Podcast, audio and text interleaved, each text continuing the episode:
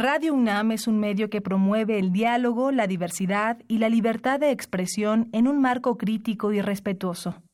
Los comentarios expresados a lo largo de su programación reflejan la opinión de quien los emite, mas no de la radiodifusora.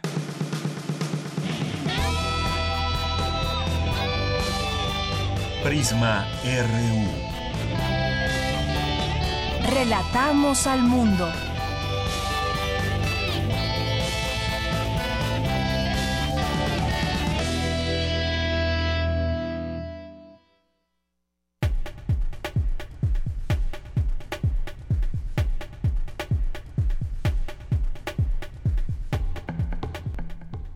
Muy buenas tardes. Gracias por estar con nosotros, por acompañarnos aquí en Prisma RU en el 96.1 de FM, aquí en nuestra casa Radio UNAM. Mi nombre es Deyanira Morán.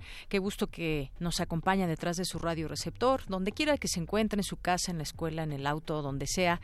Y también a quienes nos escuchan en www.radio.unam.mx. Hoy tenemos un, programa con mucha información, como casi todos los días. Y eh, eh, vamos a hablarle de varios temas. Uno de ellos tiene que ver con este libro que tengo en mis manos de Frida Guerrera, así se conoce a Verónica Villalbazo, Ni una más, el feminicidio en México, un tema urgente en la agenda nacional. Y es un tema verdaderamente urgente. Aquí podemos encontrar una serie de testimonios, ya lo platicaremos con la, con la autora del libro, la importancia de denunciar, eh, pese muchas veces a la impunidad que se genera en los distintos casos y analizaremos también las cifras, a qué mujeres, qué estratos sociales, cómo está eh, conformado el feminicidio en nuestro país. Así que la tendremos aquí en unos momentos más, aquí en el estudio.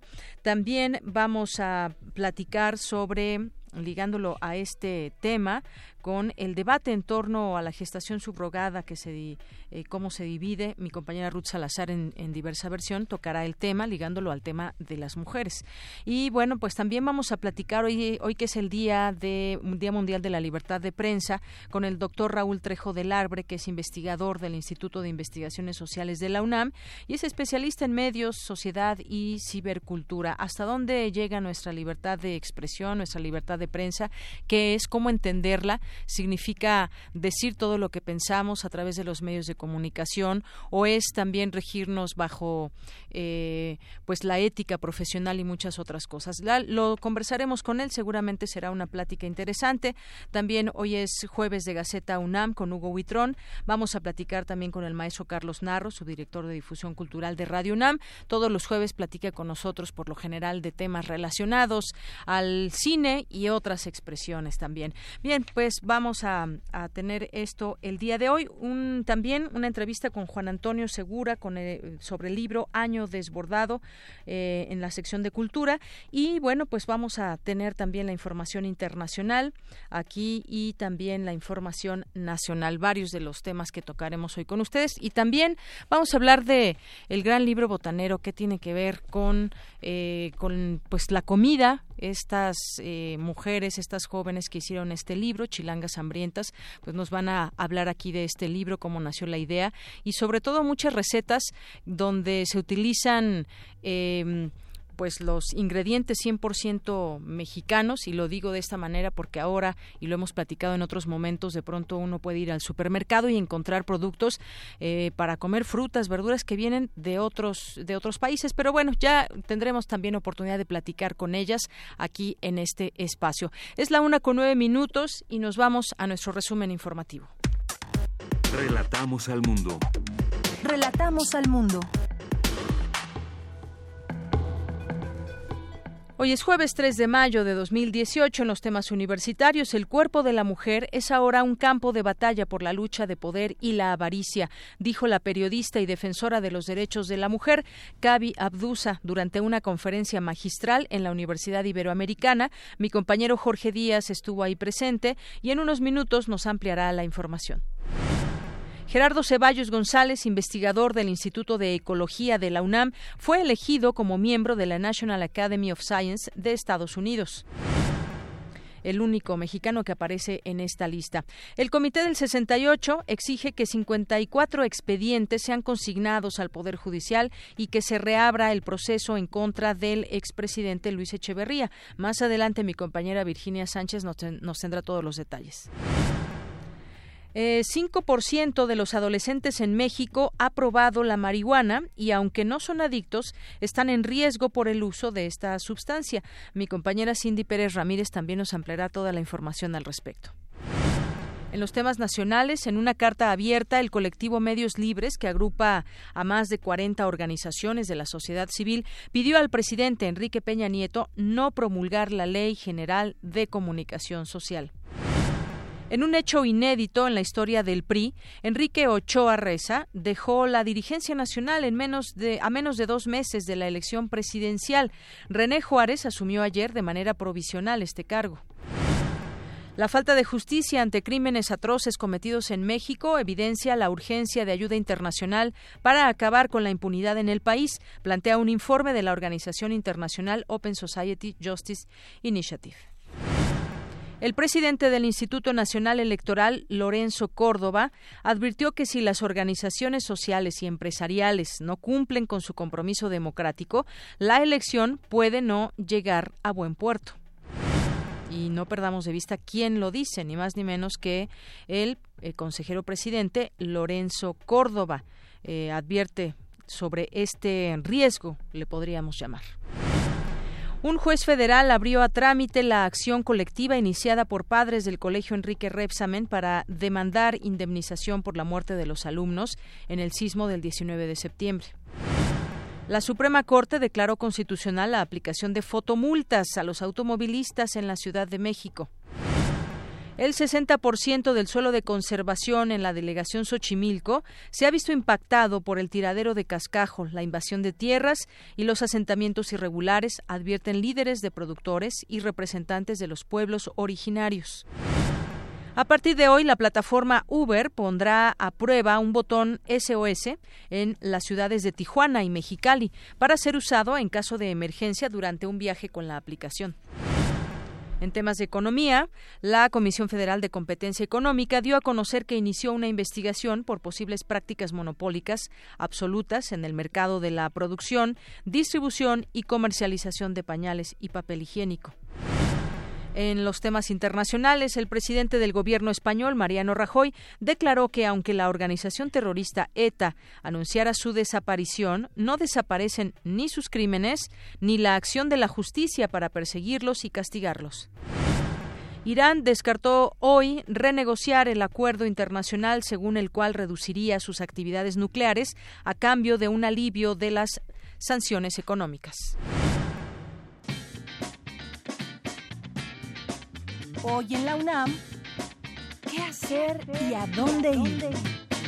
El Seminario de Investigación sobre Sociedad del Conocimiento te invita a la sesión Diversidad Cultural y los Proyectos de Nación en México, con la participación del doctor Ambrosio Velasco, quien ha centrado sus estudios en la investigación sobre el papel de las humanidades en la conformación de la identidad nacional, la filosofía de la ciencia, el multiculturalismo y el humanismo republicano en México. La cita es hoy a las 4 de la tarde en la sala Luis Villoro del Instituto de Investigaciones Filosóficas, ubicado en el circuito Mario de la Cueva, en Ciudad Universitaria. El Museo Universitario del Chopo organiza el ciclo Construyendo desde el Punk, buscando abrir el debate sobre los caminos, conexiones y comunidad de este género musical. Hoy en punto de las 7 de la noche se proyectará el documental La lucha en el camino del antropólogo social y director mexicano Jesús Martín, que plantea la llegada de este movimiento cultural a México a partir de 1993. Asiste al foro del dinosaurio de este museo. La entrada es libre. No te puedes perder el peculiar concierto de La Tuna de Ingeniería, organización estudiantil musical con más de 45 años de trayectoria artística, conformada en su mayoría por alumnos o egresados de la Facultad de Ingeniería, quienes se presentarán hoy a las 6 de la tarde en el auditorio Sotero Prieto de esta escuela. La entrada es libre.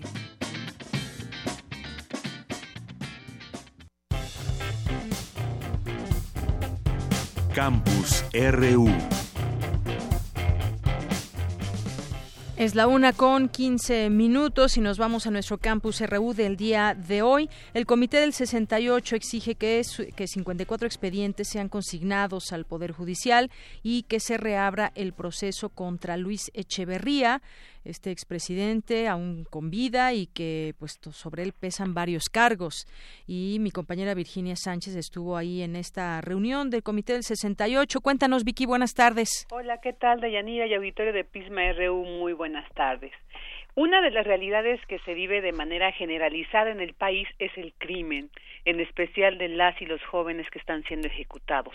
Y ante esta situación, la respuesta del Estado solamente ha sido criminalizarlos, por lo que nos encontramos ante un juvenicidio y una emergencia nacional. Así lo señaló Félix Hernández Gamundi, integrante del Comité 68 durante la conferencia de prensa que ofrecieron en el marco de la conmemoración por los 50 años del movimiento estudiantil de 1968. En esta conferencia de prensa de Yanira enfatizaron algunos puntos en primera denunciaron que los sistemas de militarización encubiertos en legislaciones de excepción normalizan el ambiente de intimidación en contra de la población mediante una ley de seguridad interior. También exigieron una investigación sobre las evidencias de pueblos enterrados bajo cemento en 1968 en el edificio de la Vocacional 7 de Tlatelolco. Y asimismo exigieron que los expedientes de 54 verificaciones previas cerradas por la extinta Fiscalía Especial para los Movimientos Sociales y Políticos del pasado FEMOSP para que estos expedientes sean consignados ante el Poder Judicial y se investigue a los involucrados para que en su caso sean procesados. Y algo muy importante fue la exigencia para que la Procuraduría General de la República reabre el proceso en contra de Luis Echeverría por su responsabilidad penal en el caso del genocidio del 2 de octubre. Y de esta manera dijeron rescatar la esencia de 1968. Escuchemos a Hernández Gabón. Al llegar a este medio siglo de lucha, es necesario debatir la gravedad del estado de cosas que prevalecen en el país y las sombrías tendencias que se proyectan hacia adelante al revisar el deplorable estado de derecho a la educación y a la cultura, a la salud, al empleo, a la seguridad social, a las libertades democráticas y especialmente a la precariedad de la justicia por desvío del poder judicial que ahora debe ser reformado a fondo. Hoy nuestra tarea es rescatar la esencia del movimiento estudiantil de 68 que en su tiempo demandó la liberación de los presos políticos, la derogación de los artículos 145 y 145 bis del Código Penal Federal que por mucho tiempo se utilizaron para perseguir y criminalizar a los críticos opositores al régimen, la desaparición de los cuerpos represivos ilegales y el diálogo público. También dijo que la generación de 1968 logró sembrar y cultivar la semilla de la rebeldía, de la participación, de la crítica como herramienta de cambio social, por lo que el 2 de octubre reivindica la memoria y la lucha del pueblo. Por su parte, Víctor Guerra, también integrante del Comité del 68, señaló que ante la coyuntura electoral en la que nos encontramos, pues se debe demandar a todos los candidatos el no pasar el estado de impunidad que recorre a todo el territorio nacional y que están obligados a pronunciarse al respecto para construir un clima verdaderamente democrático.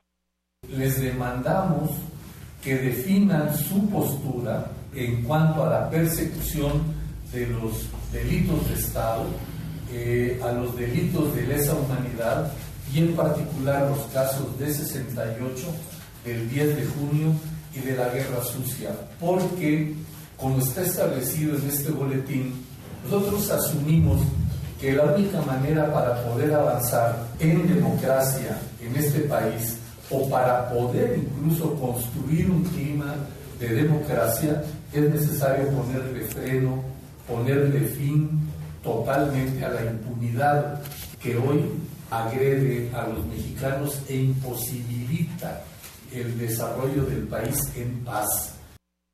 Y bueno, también hicieron un llamado a quienes quieran participar o organizar actividades para conmemorar los 50 años de 1968, para que ante todo, dijeron, se respete la verdad, el espíritu del 68, que es actuar del lado de los principios y conectar con ética y no reproducir la versión oficial, pues dijeron hay muchos intelectuales orgánicos actualmente que quieren reproducir esta versión oficial y pues mantener este estado de impunidad. Y bueno, también convocaron a la marcha para conmemorar, dijeron, otro de los eventos eh, lamentables en la historia de nuestro país, como fue el halconazo, y bueno, para eh, recordar y también seguir exigiendo justicia, pues se realizará una marcha el próximo 10 de junio, en esta fecha que fue el, el halconazo, para que partirá de la esquina del metro normal hacia el Zócalo capitalino. Y bueno, este es el reporte de Yanira al respecto. Gracias, Vicky. Pues ya eh, medio siglo en donde hay todavía muchas eh, preguntas sin contestar, pero sobre todo investigaciones que pues no rindieron frutos en su momento. Hay una serie también muy, una lista muy amplia de desaparecidos por efectos de del movimiento de 1968. Muchas de las eh, de los familiares de estas víctimas que también siguen pues a la espera después de muchas luchas que han tenido. no todo ha sido terrible eh, durante todos estos años. Se han logrado algunas cosas. En su momento hemos tenido la oportunidad de platicar con algunos ex líderes y bueno, pues lo que sí podemos decir es que hace todavía hay mucho por hacer y a 50 años pues también la, reflexión nos llega de una manera amplia, quizás eh, distinta para las nuevas generaciones, pero ahí está esta mancha en la historia de nuestro país. Así es, Yaniri. Y algo muy importante, ¿no? Que tú bien señalabas al inicio de esta nota, pues esta exigencia de, de proceso en contra de Luis Echeverría, ¿no? Que todavía está vivo y como decíamos, pues pues ojalá y se, se haga la justicia mientras él esté con vida, si no después pues ya ¿para qué? Así es. Gracias, Vicky. Gracias a ti, muy buenas tardes. Muy buenas tardes.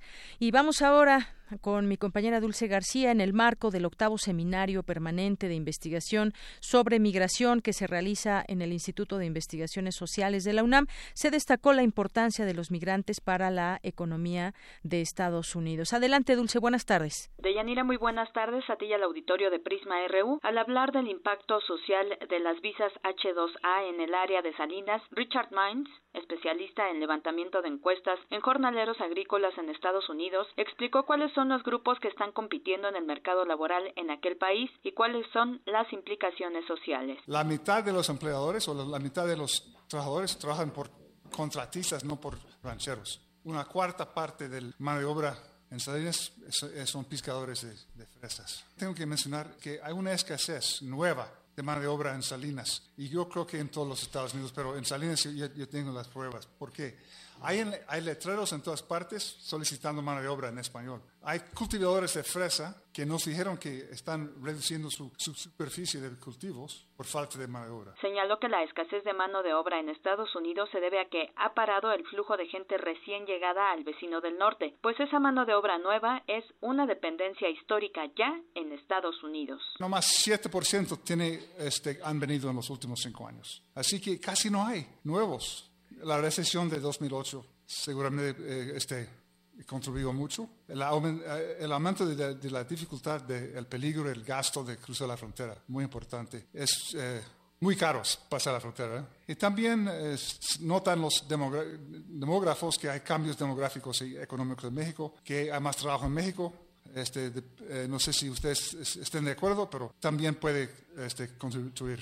Auditorio de Prisma RU, aquí se puede notar la importancia que tienen los migrantes en la economía de Estados Unidos. El especialista advirtió que la escasez de mano de obra nueva también tiene que ver con el reforzamiento de las políticas migratorias, pues las personas tienen miedo de que la policía migratoria los aprenda. Hay que recordar que hace unos días decenas de migrantes centroamericanos que llegaron a la frontera sur de Estados Unidos habían decidido entregarse a las autoridades para pedir asilo, en un desafío directo al gobierno del presidente Donald Trump. Pero las autoridades de migración anunciaron que el cruce de San Diego ya estaba ocupado a su máxima capacidad, así que unos 200 migrantes, entre los que iban niños, quedaron varados, pues tampoco pueden regresar a sus países, ya que huyen de ellos por miedo a la violencia. Hasta aquí el reporte de Yanira. Muy buenas tardes. Gracias, Dulce. Muy buenas tardes. Y ahora nos vamos con mi compañero Jorge Díaz. Jorge Díaz, el cuerpo de la mujer se ha vuelto un campo de batalla por la lucha de poder y la avaricia, es lo que dijo la periodista defensora de los derechos humanos Kavi Abdusa durante una conferencia magistral allá en la Universidad Iberoamericana. Ahí estuviste tú, Jorge. Cuéntanos. Buenas tardes. Deyanira, ¿cómo estás? Buenas tardes. Aquí en la Universidad Iberoamericana y en el marco del 75 aniversario de esta institución y 15 de Radio Ibero 90.9. Cavi Abdusa estuvo presente aquí para platicar sobre sus vivencias, sobre lo que ella hace en eh, su país, la República Democrática del Congo, anteriormente denominada Zaire. Para poner un poquito el contexto, es uno de los 154 países de África. Está ubicada en África Central y es el país más grande territorialmente de este continente, con 1.200 millones de habitantes. Pero Gaby vino aquí para hablar de sus experiencias, de cómo inició en esta labor de, de la Defensoría de los Derechos de la Mujer en su país y en todo el mundo. Vamos a escuchar parte de cómo empezó ella. Yo empecé a trabajar como periodista cuando yo terminé mi preparatoria. En aquel entonces tenía 17 años. Y es en ese momento cuando conocí la guerra. Y huí, vi la muerte palpé la muerte, cohabité con la muerte, fui separada de mi familia durante dos años. No sabía dónde estaba el resto de mi familia, yo estaba sola. Ella ahora es eh, conductora y prácticamente el pilar de la radio allá en el Congo, la estación más importante de ese país, está eh, a cargo de ella. Eh, habla de que las mujeres son las primeras que ponen la fuerza, las que más actúan, pero actúan, no nada más hablan de, la de, de defender sus derechos y que esto sucede en todo el mundo eh, y por supuesto aquí en nuestro país las violaciones, las vejaciones, mutilaciones, todo de los feminicidios que se han registrado aquí en nuestro país no es eh, exclusivo de México, sino es en todo el mundo. Vamos a escuchar del concepto que tiene ella de la mujer y la presencia en el mundo. Vamos a escuchar. Las mujeres son las que dan la vida. Las mujeres sí entienden lo que es la vida. Sería muy difícil para una mujer quitar la vida de esa misma manera, porque es, ella misma es vida. Las mujeres aceptan muchas cosas. Con la poca historia que conozco de su país, les puedo decir que tenemos casi, historias bastante similares con la guerra de los narcotraficantes, donde también sufren las mujeres. Aquí también se mutila a las mujeres, las secuestran, las violan. Ante la presencia de el rector de la Universidad Iberoamericana, David Fernández Dávalos, eh, habla de que son seis millones de muertos de Yanira en la República Democrática del Congo y pues urgió a los medios de comunicación porque se fijan en Siria, se fijan en un tsunami, en los muertos por un terremoto, pero nadie habla de las vejaciones y de las muertes. Seis millones en la República Democrática del Congo. Vamos a escuchar otra parte de lo que dijo Kabi Abdusa. Yo experimenté una cosa cuando en la lucha me di cuenta que no estamos luchando en contra de algo que esté mal. Cuando uno lucha contra algo que está mal, nunca triunfa, pero cuando uno lucha en favor de un valor, siempre triunfa. Por eso yo no quiero luchar contra las violencias sexuales, porque en esa lucha fracasé. Hace cinco años más que lucho más bien por la dignidad de las mujeres, y en esa lucha he triunfado y señaló que la política en todo el mundo nos ha engañado, tanto a hombres como mujeres se distorsionan, se tergiversan los conceptos y eso no le hace bien a nadie. Y por último, lanzó un, un mensaje a la mujer mexicana justamente porque dice la República Democrática del Congo y México son muy parecidos en cuanto a esas vejaciones, a lo que sucede sobre todo con la mujer. Vamos a escuchar. Y ese es el mensaje que traigo hoy aquí a México. Las mujeres que sobreviven, las mujeres que fueron víctimas.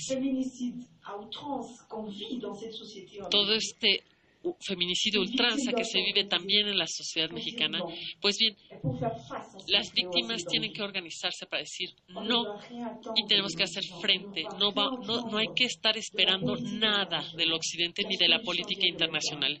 La solución viene de nosotras mismas en, a nivel interno. En primer lugar, nosotras debemos imponer nuestra manera de ver las cosas y de hacer las cosas a la comunidad internacional. Hoy las periodistas congoleñas del este, de donde yo vengo, nosotras ya hemos impuesto nuestras reglas. Habló de muchas cosas de Yanira, dio algunas anécdotas, muchas de ellas de una crueldad y de una crudez impresionante. Ella, a través de la radio, ha eh, acogido a mujeres que han tenido una serie de experiencias que en este momento eh, no, no, no podría yo describir porque fueron muy fuertes. Lo que se hace con muchas mujeres congoleñas allá, sobre todo por los rebeldes, porque hay una guerra interna, justamente por un mineral que es abundante en la República Democrática del Congo, el coltán. Pero si dijéramos el coltán, el puro nombre, pues lo pasaría desapercibido. Todos los celulares que existen en el mundo se fabrican con este mineral.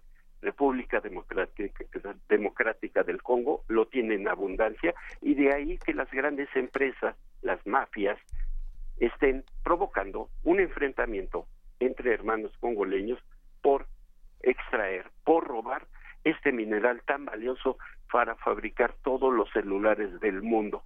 En fin, eh, todo lo que platicó Kabi Abdusa, eh, impresionante, a muchos nos dejó con la boca abierta de lo que sucede allá y que pues eh, da una muestra de cómo es que realmente se debe defender a la mujer. De Yanira, lo que yo tengo. Bien, pues muy interesante esta conferencia magistral, Jorge, y muy fuerte también lo que lo que decía ella, eh, Kabi Abdusa, eh, que había fracasado en esta lucha contra las violencias sexuales, pero no a favor de, no así con la dignidad de las mujeres. En esa sí había triunfado. Pues mucho por hacer y también mucho por denunciar hoy y con pues la presencia de muchos medios de comunicación también pues se da a conocer esta información allá en la Universidad Iberoamericana. Muchas gracias, Jorge. Gracias a ti, Deyanira. Muy buenas tardes. Queremos escuchar tu voz. Nuestro teléfono en cabina es 55 36 43 39. Porque tu opinión es importante, síguenos en nuestras redes sociales, en Facebook como Prisma RU y en Twitter como arroba PrismaRU. Una de la tarde con 32 minutos. Vamos ahora a la sección de diversa versión de Ruth Salazar. El debate en torno a la gestación subrogada se divide. Hoy nuestra compañera Ruth en diversa versión nos presenta la visión de Laura Lecuona de feministas mexicanas contra vientres de alquiler. Adelante. Diversa versión. Transitando al horizonte de la igualdad.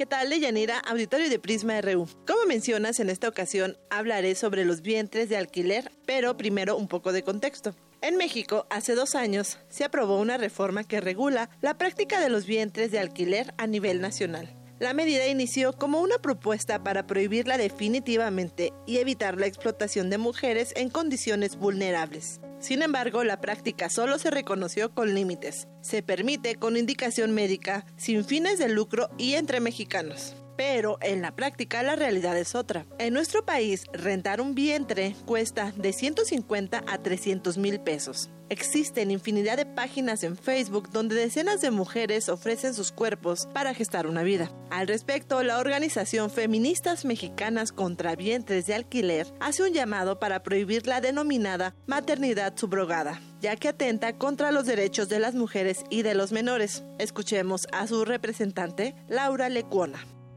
Vemos con mucha preocupación que hay intentos de legislar esto avalándola, normalizándola, presentando como una cosa normal y hasta positiva, que las mujeres puedan cosificarse al extremo, rentar sus cuerpos para al cabo de nueve meses, quitarles a sus hijos a cambio de una remuneración. Entonces, esto es para nosotras claramente renta de mujeres y compraventa de bebés y ningún Estado respetuoso de los derechos humanos puede ni siquiera soñar con avalar esto y normalizar.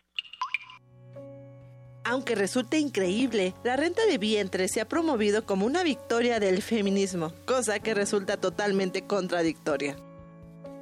Pretenden que es feminista defender este modo de explotación sexual de las mujeres y eso a nosotras nos alarma mucho, porque no hay nada más lejano al feminismo que avalar la explotación de las mujeres con fines reproductivos.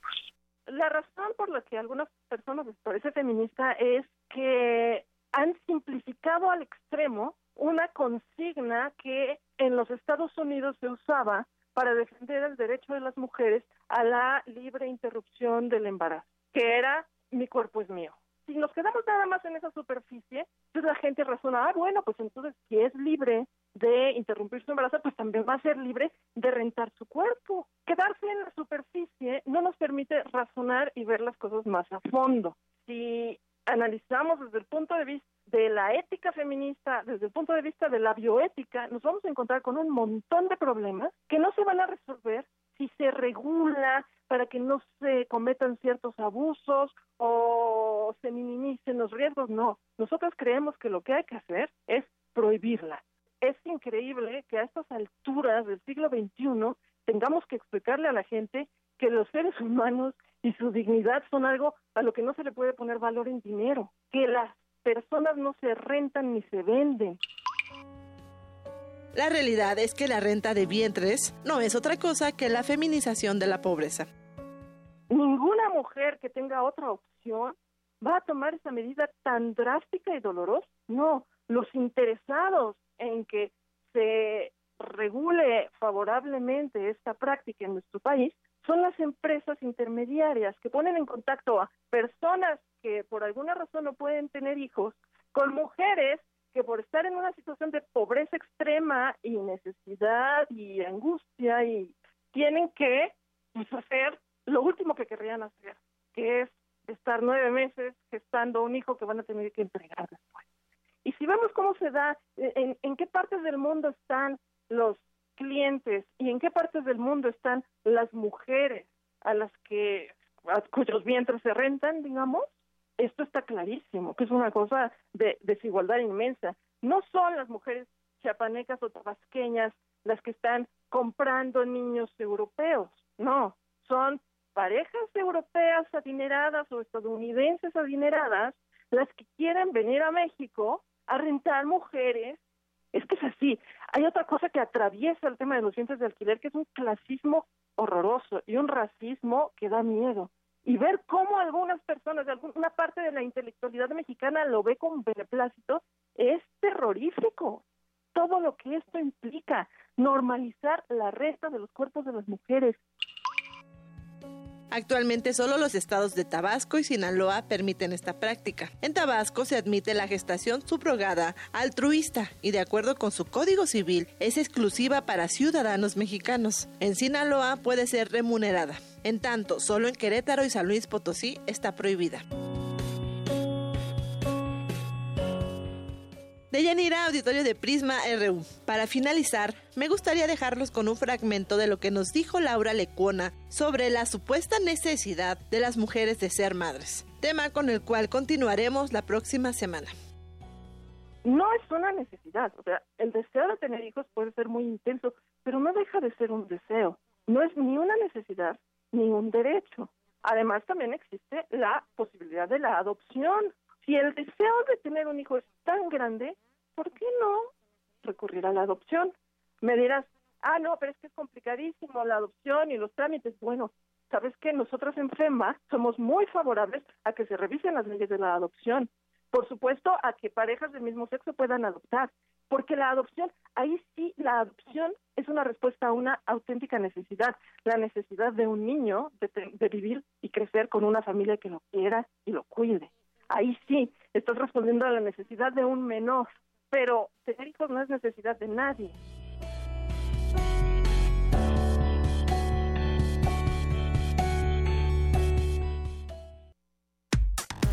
Relatamos al mundo. Relatamos al mundo. Queremos escuchar tu voz. Nuestro teléfono en cabina es 55 36 43 39. Porque tu opinión es importante, síguenos en nuestras redes sociales, en Facebook como Prisma RU y en Twitter como arroba PrismaRU. Una de la tarde con 40 minutos. Bueno, ya estamos esperando a Frida Guerrera, en algún momento llegará. Y mientras tanto, también quiero informarles algo que decíamos al inicio y un poco con más detalles sobre el investigador Gerardo Ceballos González del Instituto de Ecología de la UNAM, que fue elegido como miembro de la National Academy of Science de Estados Unidos, siendo el único mexicano en la lista de 2018. El académico universitario recientemente encabezó uno de los descubrimientos de biodiversidad más importantes de los últimos años al identificar nuevas especies de mamíferos y anfibios en una región selvática entre Ecuador y Perú. Fue uno de los creadores de la Comisión Nacional de Áreas Naturales Protegidas y es integrante del Consejo Nacional de Áreas Protegidas y él mismo destacó que la información científica sólida contribuye a la solución de problemas ambientales graves como la extinción de especies y promueve el establecimiento de áreas para la conservación. El también titular del Laboratorio de Ecología y Conservación de la Fauna Silvestre eh, considera que la misión de su vida es salvar al mayor número de especies en peligro de extinción. Entre otras cosas, propuso la recategorización del Parque Nacional Nevado de, de Toluca como área de protección de flora y fauna, la creación de las reservas de la biosfera Chamela-Cuixmala en Jalisco, de Calakmul en Campeche y del área de protección de flora y fauna de Ciénegas de Lerma. Y en 2013 recibió el doctorado honoris causa de la Universidad Nacional de Córdoba, Argentina. Gerardo Ceballos es autor de 35 libros y más de 350 artículos científicos y de divulgación publicados en las revistas internacionales más prestigiosas. Así que, pues desde aquí una felicitación al investigador, al doctor Gerardo Ceballos González. Prisma RU. Relatamos al mundo. Tu opinión es muy importante. Escríbenos al correo electrónico prisma.radiounam@gmail.com. Queremos escuchar tu voz. Nuestro teléfono en cabina es 55 36 43 39.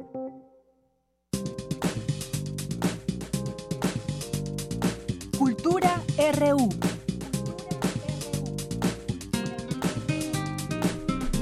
Bien, y entramos, entramos a la sección de cultura con Tamara Quirós, que nos trae un invitado. Buenas tardes, Tamara. Así es, de, Deyanira, muy buenas tardes a ti y a todos aquellos que nos acompañan a través de la frecuencia de Radio UNAM. Ya lo mencionabas al inicio de Yanira, tenemos invitado. Ya en esta cabina nos acompaña Juan Antonio Segura. Él es escritor y periodista, ha laborado para el diario El Nacional, AM de Celaya, Excelsior, también la crónica de hoy.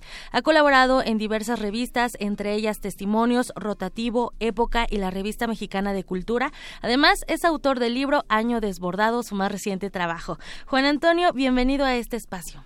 Gracias y buenas tardes. Muy buenas tardes, Juan Antonio. Platícanos sobre este libro Año Desbordado, un libro que tiene como personaje central a un asesino de nombre Demetrio Gallardo San Juan, quien está en la cárcel por haber matado a una mujer y a una niña y que nos va centrando en esta historia, eh, bueno, a través de un periodista. Cuéntanos, por favor. Precisamente el personaje de Metro Gallardo San Juan, sí, efectivamente es un asesino.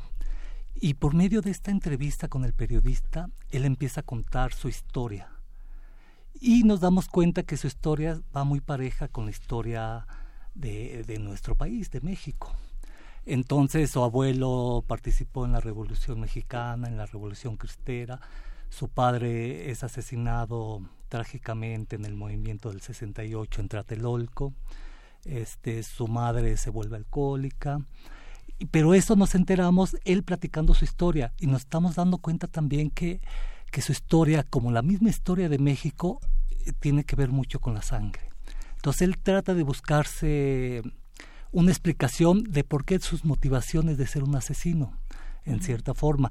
Y con esta plática con el periodista nos vamos enterando de cuál es la circunstancia de la historia familiar, como la historia mexicana. Justo eh, este, este libro inicia con un año que ha marcado eh, parte importante de nuestra historia, ¿no? Estos pasajes históricos que mencionas, como la Revolución Mexicana, la Guerra Cristera, y bueno, mencionas el año, inicias el libro con el año 1994. Eh, el asesinato de Luis Donaldo Colosio, lo mencionas, que dio pie a, bueno, que Ernesto Cedillo llegara a la presidencia. Ese año yo creo que, como muchos otros años desbordados en México, ha sido un año, un parteaguas para la para la historia de México. Ese precisamente con la frase de esta de, Mario Ruiz Macié, que, aparece en el libro, que no es frase mía, de los demonios andan sueltos, eh, precisamente porque también fue asesinado el secretario general del PRI. En ese entonces es asesinado Colosio, es, eh, nace la revuelta zapatista. Entonces es un año desbordado, pero con, con, con la lectura de, de, Año Desbordado, precisamente, nos damos cuenta que, que dentro de nuestra historia nacional tenemos muchos años desbordados. O sea, también es una historia de hacer conciencia histórica. Claro. O sea, tenemos que, que, que, pensar muy bien en nuestra historia para tratar de evitar esos errores. Sí, vivir este presente, ¿no? O sea, porque si la historia que, que somos, bueno, ¿qué seríamos, no? tenemos que voltear a hablar, indudablemente tenemos que voltear a hablar para ver nuestro presente y de ahí forjar un futuro. Por supuesto, o sea, imagínate, eh, o sea, uno mismo como persona tiene una historia personal. Claro. Su historia te va a decir lo que tienes que seguir, tu rumbo. Y en un momento dado, si tú repites tu historia, puedes repetir los, tus errores. Los errores son para aprenderse, para aprender y tratar de evitarlos. Pero si en un momento dado llegas a, a, repetir esa, esos errores, entonces no estás en un ciclo donde no hay salida. Un círculo vicioso. Un círculo vicioso, precisamente. Entonces, Año Desbordado nos hace, nos invita a la memoria. O sea, nos invita a hacer conciencia. Nos invita, o sea, a fin de cuentas, una novela es el reflejo de, de, una sociedad. Claro. Eh, la sociedad en la que estamos, la sociedad con la que convivimos, siempre nos va a dar un, una cierta forma de vida, pero, pero ¿qué vida queremos? Justo. Entonces, sin la memoria no hay futuro. Claro. De hecho, Juan Antonio, en este en este libro nos mencionas eh, justo esto esto que nos estás platicando, ¿no? Hablas de una realidad que no, no podemos tapar en nuestro país. Hablas de la prostitución, hablas de muerte, hablas de sangre, pero también hablas de juegos mentales y de mentiras y de alguna que otra filia también. Sí, por supuesto. o sea, es que es la condición humana. Sí. Eso somos, ¿no? A fin de cuentas somos en ciertos momentos mentiras, somos en ciertos momentos realidad, en ciertos momentos ficción. O sea, ¿qué, qué, qué, o sea, la distancia entre la realidad y la ficción es una frontera muy pequeña. O sea, este libro es ficción, pero sin embargo, si lo leemos sabemos que tiene una realidad que incluso ahora la estamos viviendo. O sea, con tanta violencia, con la guerra contra el narco, mucha sangre por acá, por allá, o sea, ya e, el problema es que nos queda, que nos acostumbremos a eso. Entonces por eso tenemos que hacer memoria y tratar de evitar eso. Que lo normalicemos. Exactamente, ya, o sea, ya abres el periódico, ves un noticiero en televisión, escuchas la radio y te das cuenta que, que, que, que, nuestra información que recibimos son eso.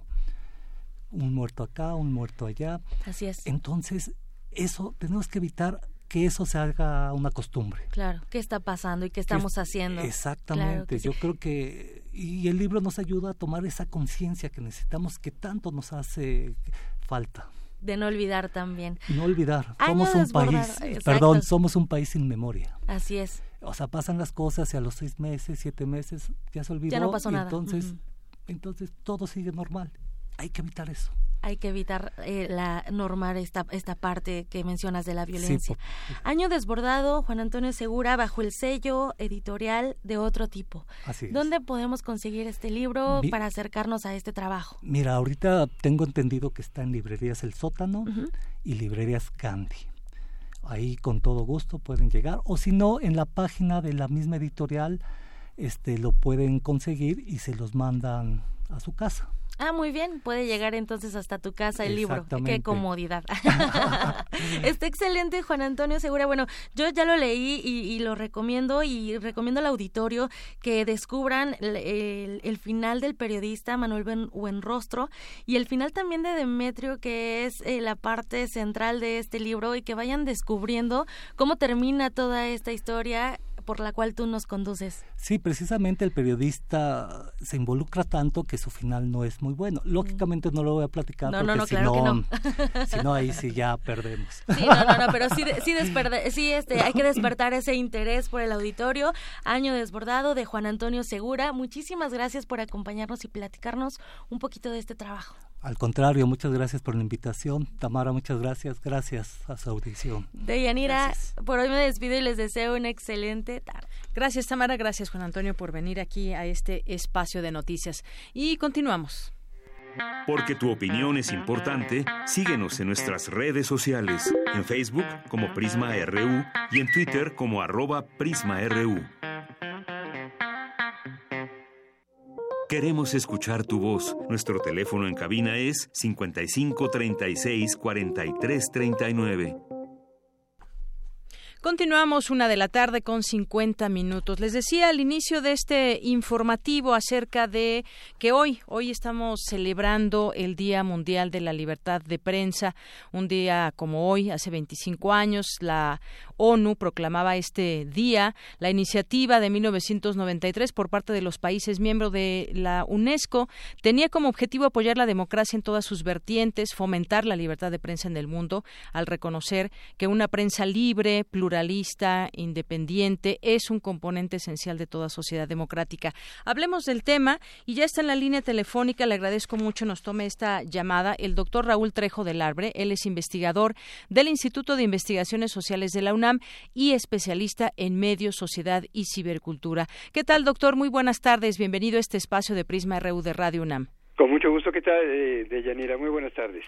Pues bien, aquí haciendo algunas reflexiones, doctor, sobre este sobre este día, qué significa o cuál es el alcance de esta libertad de prensa que, bueno, refiriéndonos a, a nuestro país específicamente, ¿cómo ve usted este tema? Es decir, ¿tenemos libertad de prensa o no?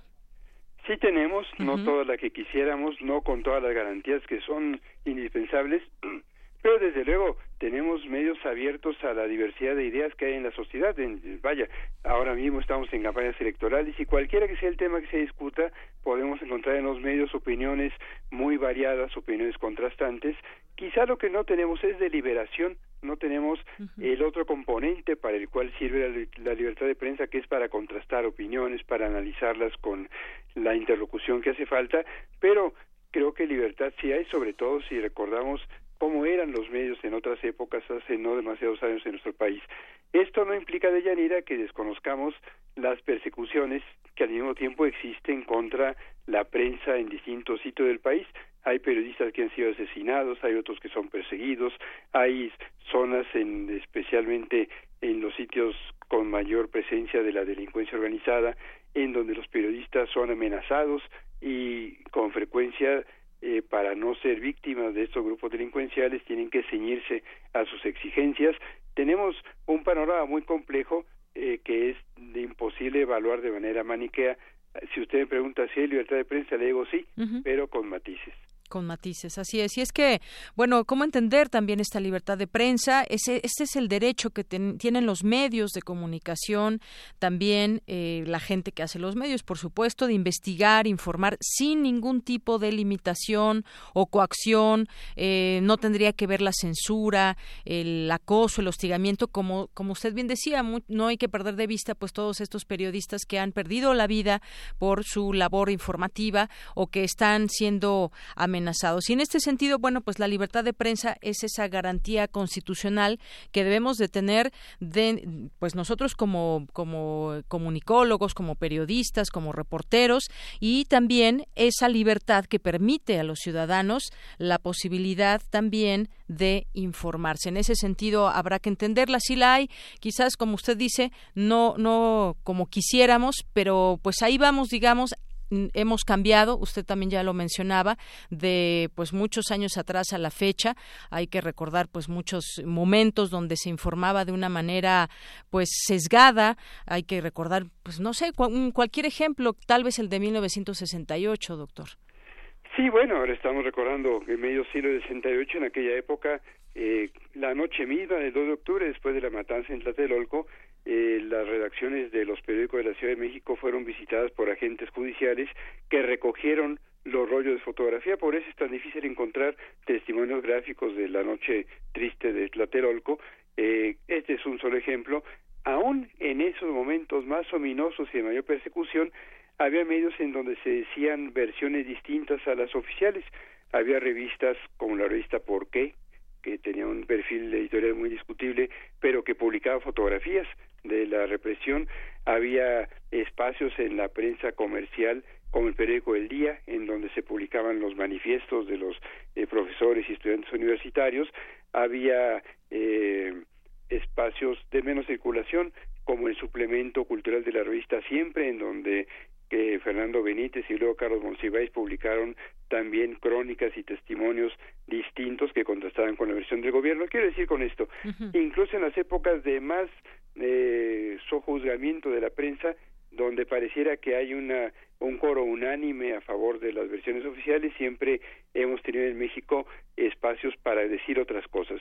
Quizá la diferencia hoy es que no se trata solo de pequeñas publicaciones aisladas, sino de periódicos de circulación que pretende ser nacional y ahora en radio y de vez en cuando en televisión cuando hay voces plurales que dan cuenta de esta diversidad hoy en día de la sociedad mexicana. Así es, y justamente eh, me da pie para la siguiente pregunta, doctor. Estos medios de comunicación que tenemos hoy en día deben ser independientes del poder gubernamental. ¿Podemos decir que, que todos son independientes o pues hay eh, medios que podríamos decir tienen mucho más esa posibilidad de tener la libertad de expresión y de prensa?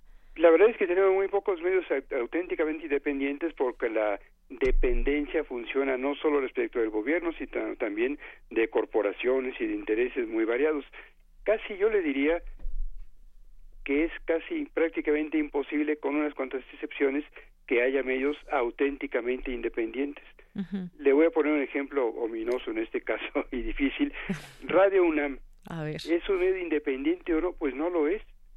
Depende de un consejo de difusión cultural, al director o directora de la estación lo, lo designa el rector de la universidad, es deseable que estas designaciones sean hechas con criterios profesionales, pero ni siquiera en nuestras instituciones hay absoluta independencia.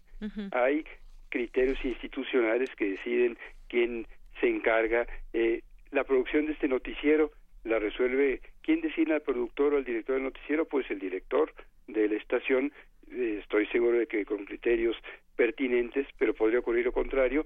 Y esto me lleva a otro asunto. Uno de los requisitos para que haya medios diversos es que haya contraste y balance entre ellos. Y el balance de, en un panorama de medios fundamentalmente de, ocupado por medios comerciales lo dan los medios de carácter público. Y aquí tenemos un problema complejo en México porque no tenemos medios cabalmente públicos. Hay medios no comerciales, como este de nuestra Universidad Nacional, como las estaciones del IMER, Radio Educación, el Canal 22, la, televisión misma de la UNAM el Canal 11, pero que no son medios de la sociedad, sino de instituciones, en parte porque no se ha cumplido cabalmente las disposiciones legales. Desde hace cinco años tenemos una reforma constitucional que indica que estos medios tendrían que tener directivos designados de manera democrática. ¿Y qué es eso? Pues no es como se deciden actualmente. No quiero poner nervioso al director de Radio UNAM ni, a, ni a nadie, pero es la verdad. Eh, Nuestras universidades, igual que los gobiernos de los estados, no han cumplido al pie de la letra con las disposiciones constitucionales. De, hay un cambio muy importante, sí, pero para tener medios, no sé si independientes, más autónomos, tendríamos que dar un paso más tanto en la designación de autoridades como en la creación de consejos actualmente ligados, realmente ligados a la sociedad, que orienten el trabajo de estas estaciones no comerciales. Claro, y, sin embargo lo podemos decir y explicar con esa con esa libertad, pese a todo esto que usted nos comenta, que, explica y que efectivamente, pues hasta dónde llega la libertad de los propios medios, quién los quién designa a sus autoridades, quién designa pues los consejos que tienen o las editoriales que tiene cada programa, pues sí es es, es eh, una gran labor, una amplia labor, pero finalmente, pues sí hay siempre intereses eh, de por medio. Y bueno también pienso en otro ejemplo que es Radio Violeta, que está ya iniciando transmisiones, eh, que es un medio que se creó también por muchas necesidades que hay, sobre todo en este tema de la equidad de género, y podemos seguir hablando pues de distintos medios, como usted dice, todavía nos falta un camino por recorrer, pero creo que ya lo estamos transitando, doctor. En medio los, en México los medios no comerciales han sido sobre todo instituciones públicas, la universidad, los gobiernos de estados, y no hemos desarrollado, en parte porque no ha habido interés suficiente de, los ciudadanos, una opción que establece la ley desde hace algunos años y que en América Latina ha sido exitosísima, que es los medios sociales. Algunos son comunitarios, otros indígenas, eh, otros son simplemente grupos sociales diferentes que tienen intereses contrastantes con los comerciales. Como este ejemplo usted menciona, Radio Violeta es una un proyecto de un grupo de mujeres muy empeñosas ligados tanto al ejercicio como al estudio de los medios de comunicación y e hicieron algo que, que pocos se habían Híjole, ahí se nos cortó la llamada con el doctor Raúl Trejo del Arbre. Ya estamos prácticamente terminando esta conversación, esta comunicación con él. Y bueno, pues poníamos este último ejemplo de Radio Violeta, eh, cómo se surgió la idea, cómo se ha conformado. Y además, pues ya estaremos también aquí en algún momento analizando todos sus contenidos. Doctor, pues ya nos estábamos despidiendo. Sí, bueno, y decía, eh, Radio Violeta es un buen ejemplo de cómo la sociedad cuando se organiza puede tener medios diferentes. Espero seguir diciendo esto cuando empiece a transmitir y tenga una programación de calidad esta radiodifusora que va a transmitir en, en FM en la Ciudad de México orientada por criterios feministas. Así es. Ya la escucharemos y ya tendremos oportunidad de platicar de ello. Doctor, por lo pronto, muchísimas gracias. Me da gusto saludarla. Buenas tardes. Igualmente, hasta luego. Doctor Raúl Trejo del Arbre, investigador del Instituto de Investigaciones Sociales de la UNAM, especialista en medios y pues sí, ahí así es más o menos cómo funcionan los medios de comunicación y bueno, ponía ahí varios eh, varios ejemplos y pues sin duda interesantes eh, hablar, interesante también hablar de la libertad de prensa y cómo lo entendemos ese derecho derecho que, que se tiene de informar sin ningún tipo de limitaciones o coacciones, pero pues sí, siempre hay una línea editorial que rige cualquier medio de comunicación. Es más, lo que uno mismo puede decir o no, pues es nuestra propia también observancia de la realidad. Vamos a hacer una pausa, son las dos de la tarde con dos minutos, regresamos. Prisma RU. Relatamos al mundo. A ver, a ver. Una nota por aquí, otra por allá, unos acordes más allá y listo. Ya está. Hacer música no es cosa de recetas. Se necesita preparación, ingenio y mucha inspiración. Pero componer un tema sin previo aviso es un arte que solo pueden manejar los improvisadores. En el marco del Día Internacional del Jazz, te invitamos a disfrutar de cinco sesiones de improvisación entre dos músicos que no se conocen. Del 30 de abril al 4 de mayo a las 5 de la tarde por el 96.1 de FM. Los improvisadores. Disfruta de las creaciones de 10 artistas en combinaciones alucinantes. Presentan Grupo Arterial Bajo Circuito y Radio UNAM. Experiencia sonora.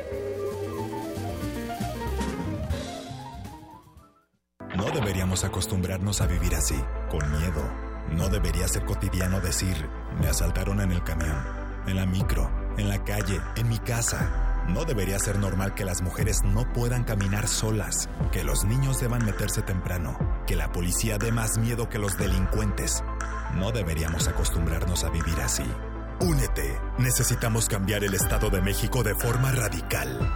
En México hay otra vía. Una vía radical. Los acaban de sentenciar. ¿Y qué? Seguro salen al ratito. No, les dieron cadena perpetua. ¿Pero cómo? ¿Cadena perpetua? Entre otros casos, el 25 de enero de 2018, mucha gente fue condenada a 140 años de prisión por secuestro y homicidio. El Partido Verde propuso modificar la ley para castigar con una pena máxima de 140 años a secuestradores. Hoy es ley aprobada y ya se aplica. Partido Verde. Cumplir es nuestra misión. Propaganda institucional del Partido Verde. Flash informativo, porque usted lo pidió. Primer movimiento, se asoma la pantalla Luisa Iglesias, Juana Inés de Esa, Miguel Ángel Quemain y todo el equipo no prometen estar peinados, pero sí bien dispuestos. A nuestra programación habitual de 7 a 10 de la mañana por radio, se suma la señal de TV UNAM de 8 a 10. Primer movimiento. Despeinado, pero haciendo comunidad. Escuchemos a López Obrador. AMLO decidió pactar con el Bester Gordillo y su familia. No voy a seguir comentando nada de la maestra por respeto. Bienvenido, el nieto de la maestra El Bester. Juntos quieren cancelar las escuelas de tiempo completo, el programa para arreglar la infraestructura de las escuelas, el de inglés y regresar a la venta de plazas en lugar de asignarlas conforme al mérito. A López Obrador no le importan tus hijos. No tengas miedo. Elige miedo o MID. Vota por MID. Candidato por la coalición Todos por México, PRI PBM Nueva Alianza. Habla Ricardo Anaya, candidato de la coalición por México al frente. Esta no es una elección más. Está en juego el futuro de toda una generación. Y esta no es una contienda entre dos personas, es una contienda entre dos visiones de país. Te invito a que lo hagamos juntos, los jóvenes con su potencia, los adultos con su experiencia, los niños con su alegría. En este proyecto cabemos todos. Cuando la esperanza se vuelve invencible, la victoria final está asegurada. Lo podemos lograr. PAN.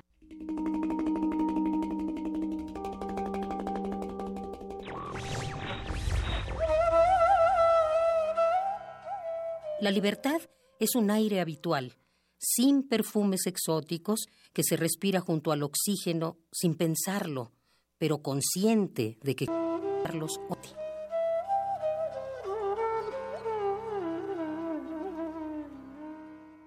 Radio UNAM. Queremos escuchar tu voz. Nuestro teléfono en cabina es 55 36 43 39. Continuamos dos de la tarde con seis minutos y como les habíamos comentado, eh, tenemos ya aquí con nosotros a Frida Guerrera, Verónica Villalbazo, que eh, pues tiene además un blog que me gustaría que lo consulten, el blog de Frida, que denuncia desde 2007 la postura indolente del Estado mexicano y bueno, también entre otros casos, porque ella no solamente ha documentado ese tema de las mujeres, sino también otros, como este del maltrato del ejército y la policía a comunidades rurales, acoso, desaparición, violencia y muerte a la mujer en el país. Y en 2010 le fue otorgado el premio Carlos Montemayor, que es conferido a periodistas y luchadores sociales. Eh, Frida Guerrera, Verónica Villalbazo, bienvenida, buenas tardes. Al contrario, muchas gracias, buenas tardes a ti, a tu auditorio y aquí está.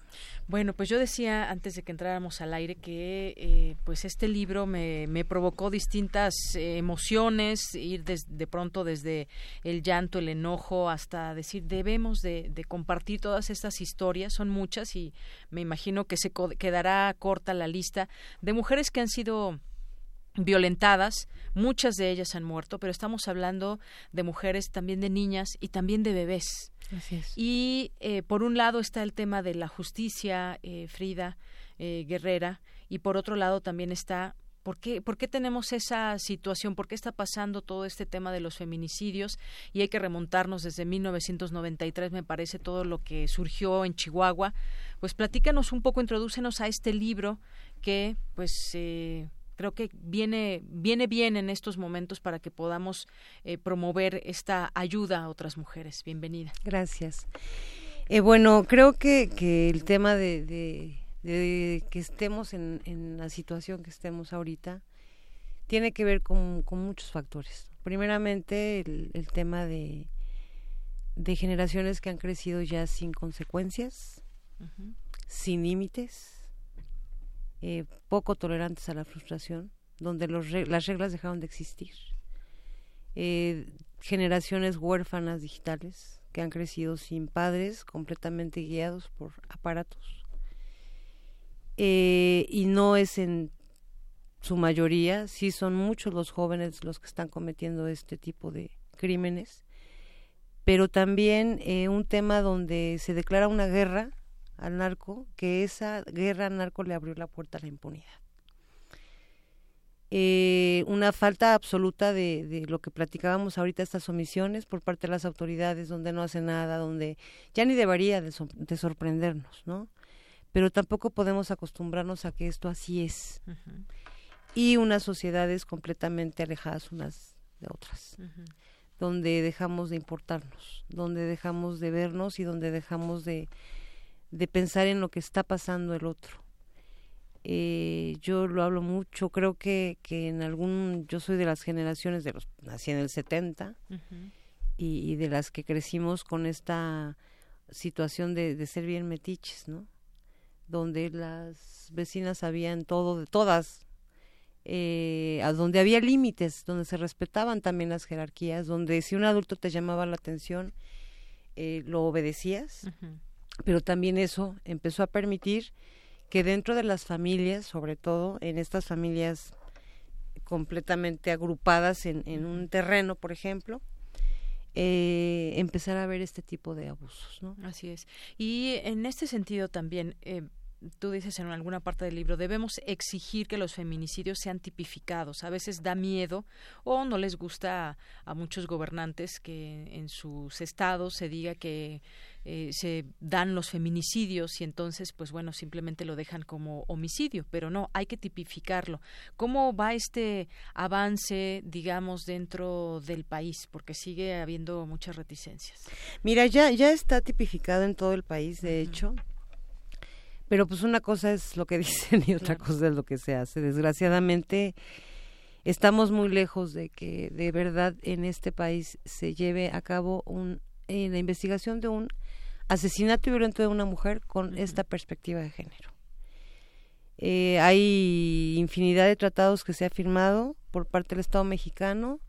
Em, hay una sentencia, Mariana Lima, que es la sentencia más corta, la que yo siempre pongo ejemplo, donde eh, obliga a cada gobernador, a cada policía, a cada MP, a cada presidente municipal a investigar el asesinato violento de una mujer con esta perspectiva. No existe, no la hay. Esto que nos lleva o nos lleva a que aunque haya una tipificación, pues para las autoridades siempre van a ser homicidios dolosos, homicidios de mujeres, ajustes de cuentas que hace unos unos días el eh, Yunes, uno de los que más ha castigado este tema y donde es Veracruz es una tumba, eh, sale y dice a las mujeres las están asesinando porque son temas de ajustes de cuentas.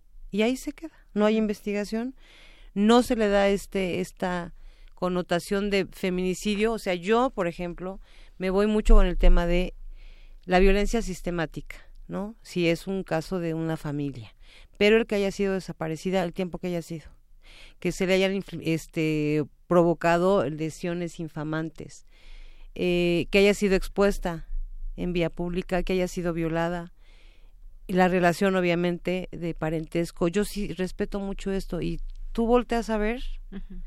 Yo le digo a la gente, no te metas tú a leer la nota roja, yo lo hago por ti, métete al blog y revisa.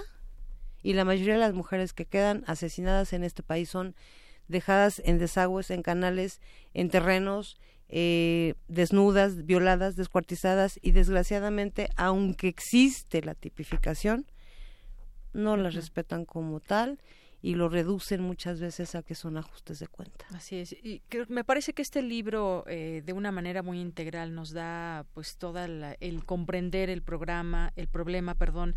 Eh, indagaste, hiciste mucho trabajo de investigación, nos da cifras eh, del recuento de feminicidios por entidad, cuáles son los lugares donde se han registrado más homicidios, en un intento por comprender eh, qué está pasando en nuestro país. Hay características para eh, los rasgos de violencia contra la mujer, muchas veces la invisibilidad, la normalidad, la impunidad que cae en todo este tema. Y hablábamos del tema legal. Si bien la justicia no llega para muchas familias de las víctimas o para las propias mujeres, pero también algo está pasando.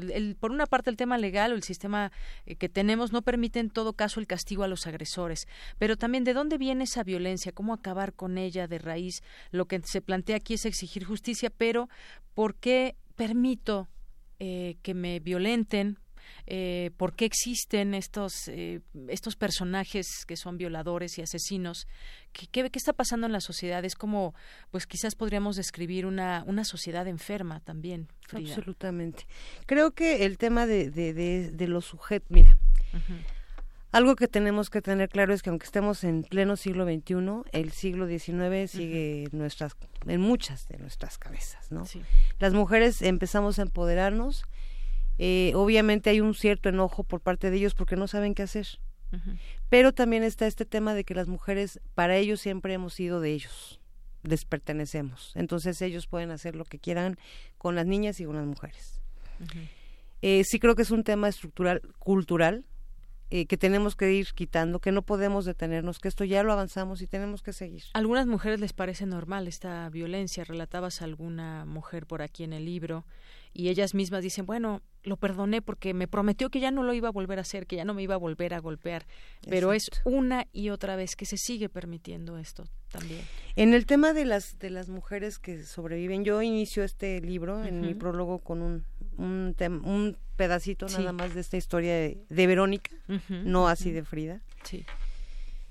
Eh, y, y yo siempre lo digo, si tú tienes a un lado a una mujer que está siendo violentada, no la aísles de ti escúchala, no la juzgues, no le digas porque eres tonta, ¿por qué no lo dejas? ¿Por qué no te das cuenta de lo que tú vales? Y eso no se escucha, de verdad, y te lo digo por experiencia, no se escucha. Sí, no, además las amenazas llegan pues, a los hijos, a la familia. Muchas veces la violencia ni siquiera es con amenazas. Eh, te van te, implícitamente, sin decir, te van aislando, te van aislando, te van, te van haciendo que te hagas totalmente dependiente de él. completamente. Yo, por ejemplo, en esta relación de la que yo hablo en el libro, es una relación donde yo trabajábamos juntos, teníamos un consultorio juntos. Trabajábamos con las mismas personas, íbamos de casa al consultorio juntos, o sea, todo el tiempo estábamos juntos. Económicamente pues, trabajábamos para el consultorio y el consultorio se respetaba la economía, ninguno de, bueno, él sí tenía su sueldo, pero yo no tenía un sueldo como tal. ¿Por qué? Porque decía, yo no lo necesito. Compramos algo más para crecer y yo di todo. Dije, ay, ahí está todos mis ahorros para que no pidamos favores a nadie. O sea, tú das, das, das, das y no lo haces porque pienses que te están violentando. A veces de verdad es tan sutil la violencia que no lo alcanzamos a detectar.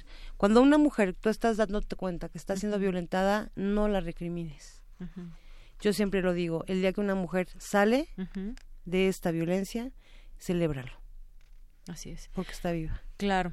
Hay una lista también terrible de menores de edad que también fueron abusadas antes de ser eh, asesinadas, incluso eh, bebés. Esto es parte de lo que te decía de esa sociedad enferma. Hay cartas que podemos ver y leer de la familia que le escribe a su hija que nunca regresó eh, y muchas otras cosas. Pero pese a todo y pese a lo que de pronto con las autoridades que les da a veces flojera investigar o no sé cómo describirlo, pero no llevan las carpetas como se debiera y es la misma familia la que investiga, la importancia de, denunciar, Frida. Eh, yo creo que es, es básico. Mira, aunque muchas veces las familias se quedan, se quedan eh, con esta situación de que las desaparecidas les dicen que andan de luna de miel, no tenemos que dejar de, de, denunciar, de denunciar todo lo que creamos que es. Yo les digo a, los chicos, porque estoy trabajando con CCH y con las, me hemos ido a un par de facultades de la UNAM precisamente. y, los chicos nos, eh, yo les digo, no te, si algo te molesta, grita. Si te molesta el señor que se subió a la combi donde vas y no te gusta, te incomoda, grita. Entonces, eso para mí es denuncia. No te quedes callado, ya no podemos quedarnos callados. Claro, ya no podemos quedarnos callados y además eh, no denunciar invisibiliza también esas cifras. Así es. Que aunque mucha gente quizás preferirá no denunciarlo, es importante, es importante hacerlo. Y bueno, pues eh, el tiempo se nos termina. Frida Guerrera, te agradezco mucho que hayas venido. Yo quisiera que mucha gente pueda leer este libro. Entre sus páginas encontrará pues parte de ese sufrimiento que ha tenido que ha tenido la gente, eh, las eh, las mujeres, pero sobre todo quienes le sobreviven, que son sus hijos, que son sus padres, que son sus hermanos. Así que pues bueno, Frida Guerrera ni una más. El feminicidio en México, tema urgente en la agenda nacional. Muchas gracias por venir. Al contrario, nada más eh, rapidísimo, una invitación rápida. El 12 de mayo del 2018 vamos a presentar el libro en el Museo de Memoria y Tolerancia a partir de las 16 horas. Si llegan un poquito antes porque es con cupo limitado. eh, nos va a dar mucho gusto, ahí vamos a estar, ahí va a estar el libro. Muy bien. Y, y pues ojalá y de verdad el objetivo que es crear conciencia, que es que te mueva el corazón, eh, se cumpla. Claro que sí. 12 de mayo. Muchas gracias. Al gracias, contrario. Frida Guerrero. Gracias. Y consulten su blog. Mañana en la UNAM, ¿qué hacer y a dónde ir? El Instituto de Geografía te invita al fórum Crecimiento Demográfico en México, factor del impulso o freno para el desarrollo nacional, que contará con la presencia del ingeniero y maestro en geografía Armando García de León Loza, quien ha desarrollado sus investigaciones en torno a la complejidad de los sistemas territoriales de nuestro país. Asiste mañana 4 de mayo a las 12 del día al auditorio de este instituto, ubicado en el circuito de la investigación científica en Ciudad Universitaria. Te invitamos a la edición número 5 del Festival Cultural Libre Liebre, donde podrás participar en talleres, pláticas, rifas y venta de artículos de diseño mexicano. Además del concierto de la Internacional Sonora Balcanera. El evento se realizará este próximo 4, 5 y 6 de mayo de las 11 a las 20 horas en el Palacio de la Autonomía, ubicado en Licenciado Primo de Verdad número 2, en el Centro Histórico de la Ciudad de México. La entrada es libre. Si eres alumno de la Escuela Nacional Preparatoria o del Colegio de Ciencias y Humanidades, participa en el Premio al Talento del Bachiller Universitario 2018. Las categorías son Investigación Científica, Humanística, Creación Artística, Protección al Medio Ambiente y Práctica del Deporte. El registro concluye mañana 4 de mayo. Consulta las bases en www.orienta.unam.mx diagonal talento bachiller. Porque tu opinión es importante, síguenos en nuestras redes sociales, en Facebook como Prisma RU y en Twitter como arroba PrismaRU. Bien, continuamos, son las 2 de la tarde con 21 minutos y nos acompaña aquí en el estudio Alexandra, que ya es periodista, le gusta el cine, la televisión, eh, también es, ella es parte de Chilangas Hambrientas junto con Chío y nos viene a presentar este libro, el gran libro botanero, Recetas para cocinar como un auténtico chef en casa y te doy la más cordial bienvenida, Alexandra. Buenas Muchas tardes. Gracias, buenas tardes, gracias por la invitación. Oye, bueno, pues eh, después de leer este libro, que pues bueno, son recetas, son algunas recomendaciones de lugares y todo, me llamó mucho la atención aquellos platillos que se hacen con ingredientes 100% mexicanos y además pues es parte son parte de nuestra dieta normal de los mexicanos. Claro, cotidiana, sí. Cotidiana, eh, hay desde tlayudas y muchas otras cosas más que ahorita te decía yo y aquí ya separé todas las recetas que más me gustan, pero platícanos antes un poco del libro. Claro, y bueno, ahorita qué bueno que lo mencionas, de hecho con el libro eh, es parte de, de, nuestro, de nuestro discurso y un parte y parte de la esencia es que realmente corran al mercado por productos locales para hacer las recetas. O sea, eso eleva muchísimo un, un, un platillo. Realmente alentamos a que eso, a que vayan al mercado, ¿no? A, a por un queso fresco, por verdura fresca. Eh, eh, no sabe lo mismo que ir al súper, ¿no? Entonces eso estamos como 100% eh, alentando a que hagan eso. El libro, bueno, ¿de qué va? El libro son 80 recetas, 80 lugares, 80 platillos que más nos gustan de la Ciudad de México y unas que otras del interior de la República. Nos hubiera gustado meter más, pero por cuestiones de logística fue un poco imposible. Ya después Eh, sacarán otro libro esperamos, sobre Oaxaca, Eh, No, bueno, Yucatán, Oaxaca yo creo que completo, Chiapas. ¿no? Sí, sí, sí. Sí, la verdad es que realmente estaría increíble eh, eh, porque sí, tocamos muy por encimita Ujú. este, muchas cosas. Realmente son los 80 lugares favoritos de las chilangas hambrientas como, como, Ujú. como somos, eh, eh, empezamos en las redes hace Ujú. cuatro años y medio y ahorita hicimos este salto a la editorial. Y pues nada, es acercar estos platillos que podrían parecer un poco complicados, que podrían parecer un poquito, si tú lees igual el nombre de los chefs, un Daniel Ovadio, un Enrico Olvera, dices, Sí. no ¿Cómo me voy a animo, ¿cómo no lo voy a hacer, no? Pero te das cuenta que realmente pues no está tan difícil, ¿no? Y que y, y de hecho hasta ahí lo dividimos por nivel de complejidad. Sí, ¿no? está clasificado. Está clasificado, claro. El, el libro, el nivel de, de dificultad que hay, desde lo más sencillo hasta lo un poco más complicado, Claro. pero no tanto. Claro, tú igual dices, no, pues yo ya cocino increíble Sí. y abres y no sé, igual, quieres hacer un, callo de hacha y pues te das cuenta que no, ¿no? Entonces igual te regresas o quieres empezar desde, desde el uno. Entonces realmente fue como aterrizar esto, eh, también que forma como un parte como una guía, ¿no? Realmente si lo quieres ir a probar al lugar, vas y después dices, lo quiero hacer, ¿no? Claro. O al revés, lo, lo hago y digo, ay, me faltó la sal, me faltó no sé qué, voy y lo pruebo y digo, ah, claro, esto me faltó, ¿no? Ese es, ese es como lo que queremos. Y hablemos justamente de estos eh, platillos, por ejemplo, ¿quién no ha comido molletes? ¿Quién no sabe hacer molletes? De rápido. Pero ¿qué les parece? Pareciera sencillo, ¿no? Exacto, pareciera sencillo, pero ¿qué, ¿qué, les parece si lo hacemos molletes de tres quesos? y entonces ya le cambia el, sabor, y que, la vista. exacto, y ahí insistimos en el que el queso sea fresco, ¿no? Realmente que el queso, o sea, pues no no plasticoso, ¿no? así es.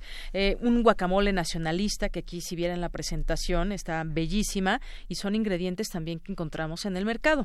correcto, sí. Muchos son ingredientes que igual hasta tienes en tu refrigerador, ¿no? Y que puedes hacer. Son eh, eh, también las recetas están aterrizadas a que a, a, porciones pequeñas.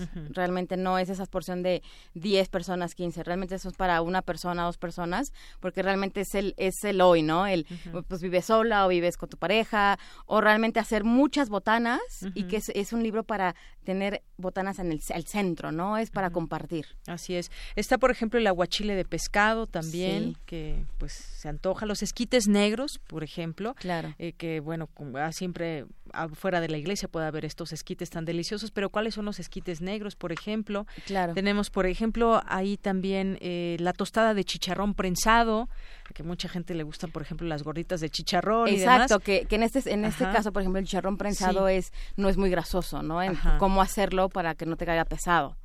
No la ayuda, ¿no? Una ayuda, exacto. Una torta de calamar, por ejemplo, también. Sí, exacto, esas son las fáciles, ¿no? Ya ahí después empieza un poquito la complejidad y también tenemos una sección de lo, nombramos como menjurjes, que en realidad son salsas y mermeladas, porque también creemos que un plato pues lo puedes elevar muchísimo con una muy buena salsa, una muy buena mermelada. Claro. Y están otras cosas quizás más elaboradas, pero también yo insisto mucho en los en los ingredientes, por ejemplo, las coles de Bruselas, había por ahí también eh, la tatemada, la coliflor tatemada, por ejemplo, que pues son cosas que además, eh, pues dentro de una dieta rica son muy buenas y, son elementos que encontramos fácilmente. Correcto, en este libro hay cosas muy, muy, muy, muy pesadas, gordas, pero también hay unas muy muy light, ¿no? Como bien mencionas la coliflor rostizada o las coles de Bruselas, ¿no? Este sí, sí hay como de todo.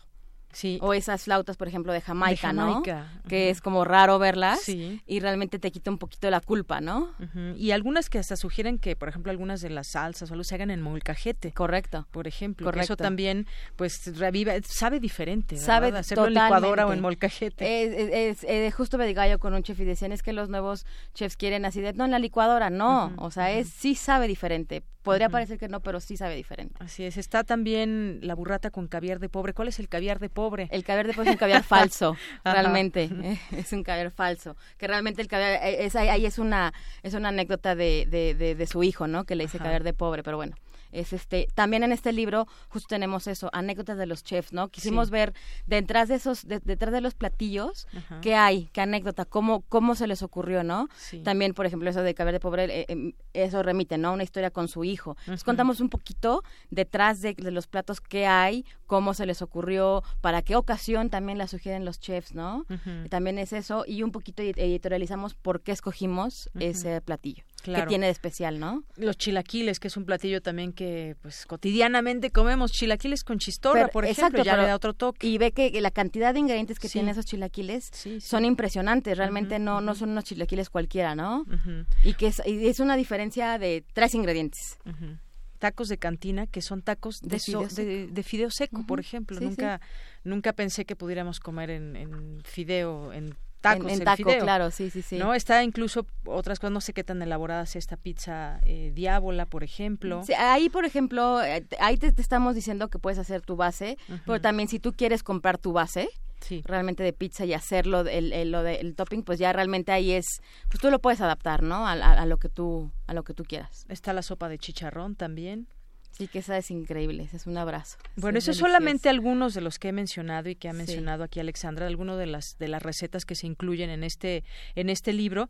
Como decíamos, también se, se sugieren algunos lugares y que pues aquí nos dan esas recetas secretas porque justamente son de algunas de ellas de chefs muy reconocidos y que están en restaurantes eh, muy caros, por ejemplo, pero que podemos nosotros hacer y nos nos lleva a, la, a, la, a lo simple de cómo ver estos platillos elaborados. Exacto, o sea, está un aguachile, ¿no? De, de un, gran chef Miquel, ¿no?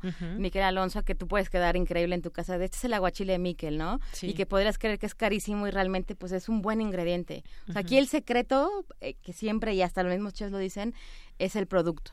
Tener un gran producto hace la gran diferencia en un, en un platillo.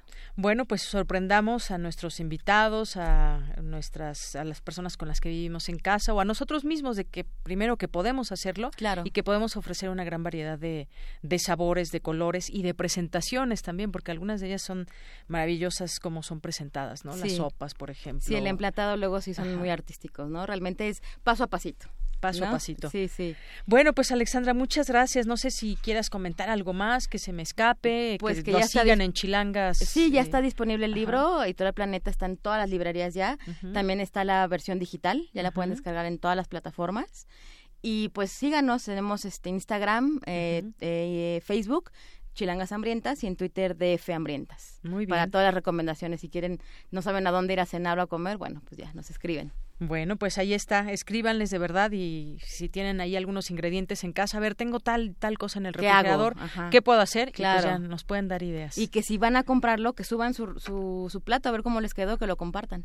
Así es, que, que, si sale otra receta, pues también ahí también que la compartan. Exacto. Alexandra, muchísimas gracias, por venir aquí a Radio UNAM. Gracias por la invitación. Buenas tardes. Tu opinión es muy importante. Escríbenos al correo electrónico prisma.radiounam@gmail.com. Queremos escuchar tu voz. Nuestro teléfono en cabina es 55 36 43 39. Relatamos al mundo. Relatamos al mundo. Internacional RU. Una delegación de alto nivel de la administración de Donald Trump llegó este jueves a Pekín en busca de un acuerdo que logre suavizar las tensiones comerciales entre Estados Unidos y China. El objetivo es evitar la imposición mutua de aranceles a la importación de productos por un valor de 100 mil millones de dólares. La comunidad internacional cuestionó duramente las declaraciones del líder palestino Mahmoud Abbas, quien habló sobre el holocausto judío. Habla el ministro de Asuntos Exteriores de Israel, Emmanuel Nachahon. Lo que hemos oído del señor Abbas es una serie de acusaciones antisemitas terribles. Abbas ha llegado a acusar a los judíos de ser responsables de su propia tragedia. El líder norcoreano Kim Jong-un ratificó hoy que su país está decidido a aplicar la desnuclearización de la península para así consolidar la paz en la zona. Durante su encuentro con el canciller chino Guayin. Seis años y medio después de declarar el cese definitivo de sus actividades, el grupo terrorista ETA anunció su desaparición como organización a través de un comunicado hecho público este jueves, el cual fue leído por uno de sus miembros. ETA da por concluida toda su actividad política. No será más un agente que manifieste posiciones políticas, promueva iniciativas o interpele a otros actores. Las y los exmilitantes de ETA continuarán con la lucha por una Euskal Herria reunificada, independiente, socialista, euskaldun y no patriarcal en otros ámbitos, cada cual donde lo considere más oportuno. Esta última decisión la adoptamos para favorecer una nueva fase histórica.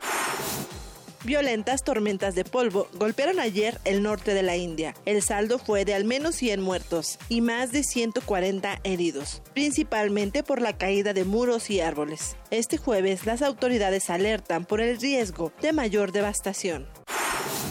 De cara a las elecciones anticipadas en Venezuela el próximo 20 de mayo, el actual presidente Nicolás Maduro, que busca su reelección, ofreció un incentivo por la participación. Los comicios son considerados por la oposición como una farsa. Premio bien bueno para todos los que voten del carnet de la patria el 20 de mayo. Algo bien bueno para estimular la periodista mexicana Alma Guillermo Prieto ha sido galardonada con el premio Princesa de Asturias de Comunicación y Humanidades 2018. Por su larga trayectoria profesional y su profundo conocimiento de la compleja realidad de Iberoamérica que ha transmitido con enorme coraje también en el ámbito de la comunicación anglosajona, tendiendo de este modo puentes en todo el continente americano. Con una escritura clara, rotunda y comprometida, Alma Guillermo Prieto representa los mejores valores del periodismo en la sociedad contemporánea. Bien, pues enhorabuena, justamente esta información de Alma Guillermo Prieto, que se lleva el premio Princesa de Asturias de Comunicación y Humanidades 2018 y que fue galardonada, ya pues ha trabajado en muchos medios de comunicación, en Washington Post, en The Guardian, eh, pues ha colaborado en El País, Newsweek, The Washington Post o New Yorker y ha recogido en libros fundamentales del periodismo contemporáneo algunos de sus más célebres trabajos. En 2017 se le concedió el premio Ortega y Gasset a toda su trayectoria. El jurado destacó su capacidad para hacer un periodismo de alcance internacional con el que ha sabido transmitir las complejidades de la realidad latinoamericana en general y de su país en particular. Además, es miembro destacado de la Fundación para el Nuevo Periodismo, fundada por García Márquez. Así que, pues, enhorabuena por este premio. Y mañana platicaremos, platicaremos de ETA que anunció su disolución, también todo un tema. Eh, eh, para platicar, platicar a nivel internacional porque pues hubo muchas células de ETA que operaron en distintas partes del mundo y esta esta información es importante analizarla también.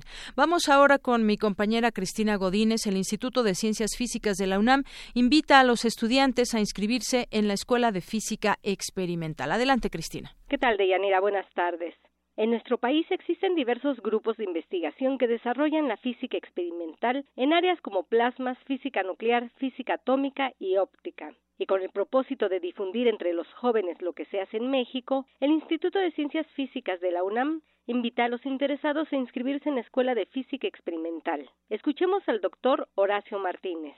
Y lo que nosotros estamos tratando de, hacer es de difundir todas esas áreas experimentales a los estudiantes de los últimos semestres de las carreras de física, química e ingeniería para que ellos puedan de alguna manera tener acceso a esta información la experiencia que hemos tenido en las escuelas anteriores es que los muchachos llegan y ven muchísimos temas de investigación que no tenían acceso anteriormente y muchos de ellos se quedan a trabajar con algún investigador que presenta su trabajo de investigación en esta escuela. El objetivo, nos dice el doctor Martínez, es estimular a la comunidad estudiantil y para ello otorgarán 30 becas.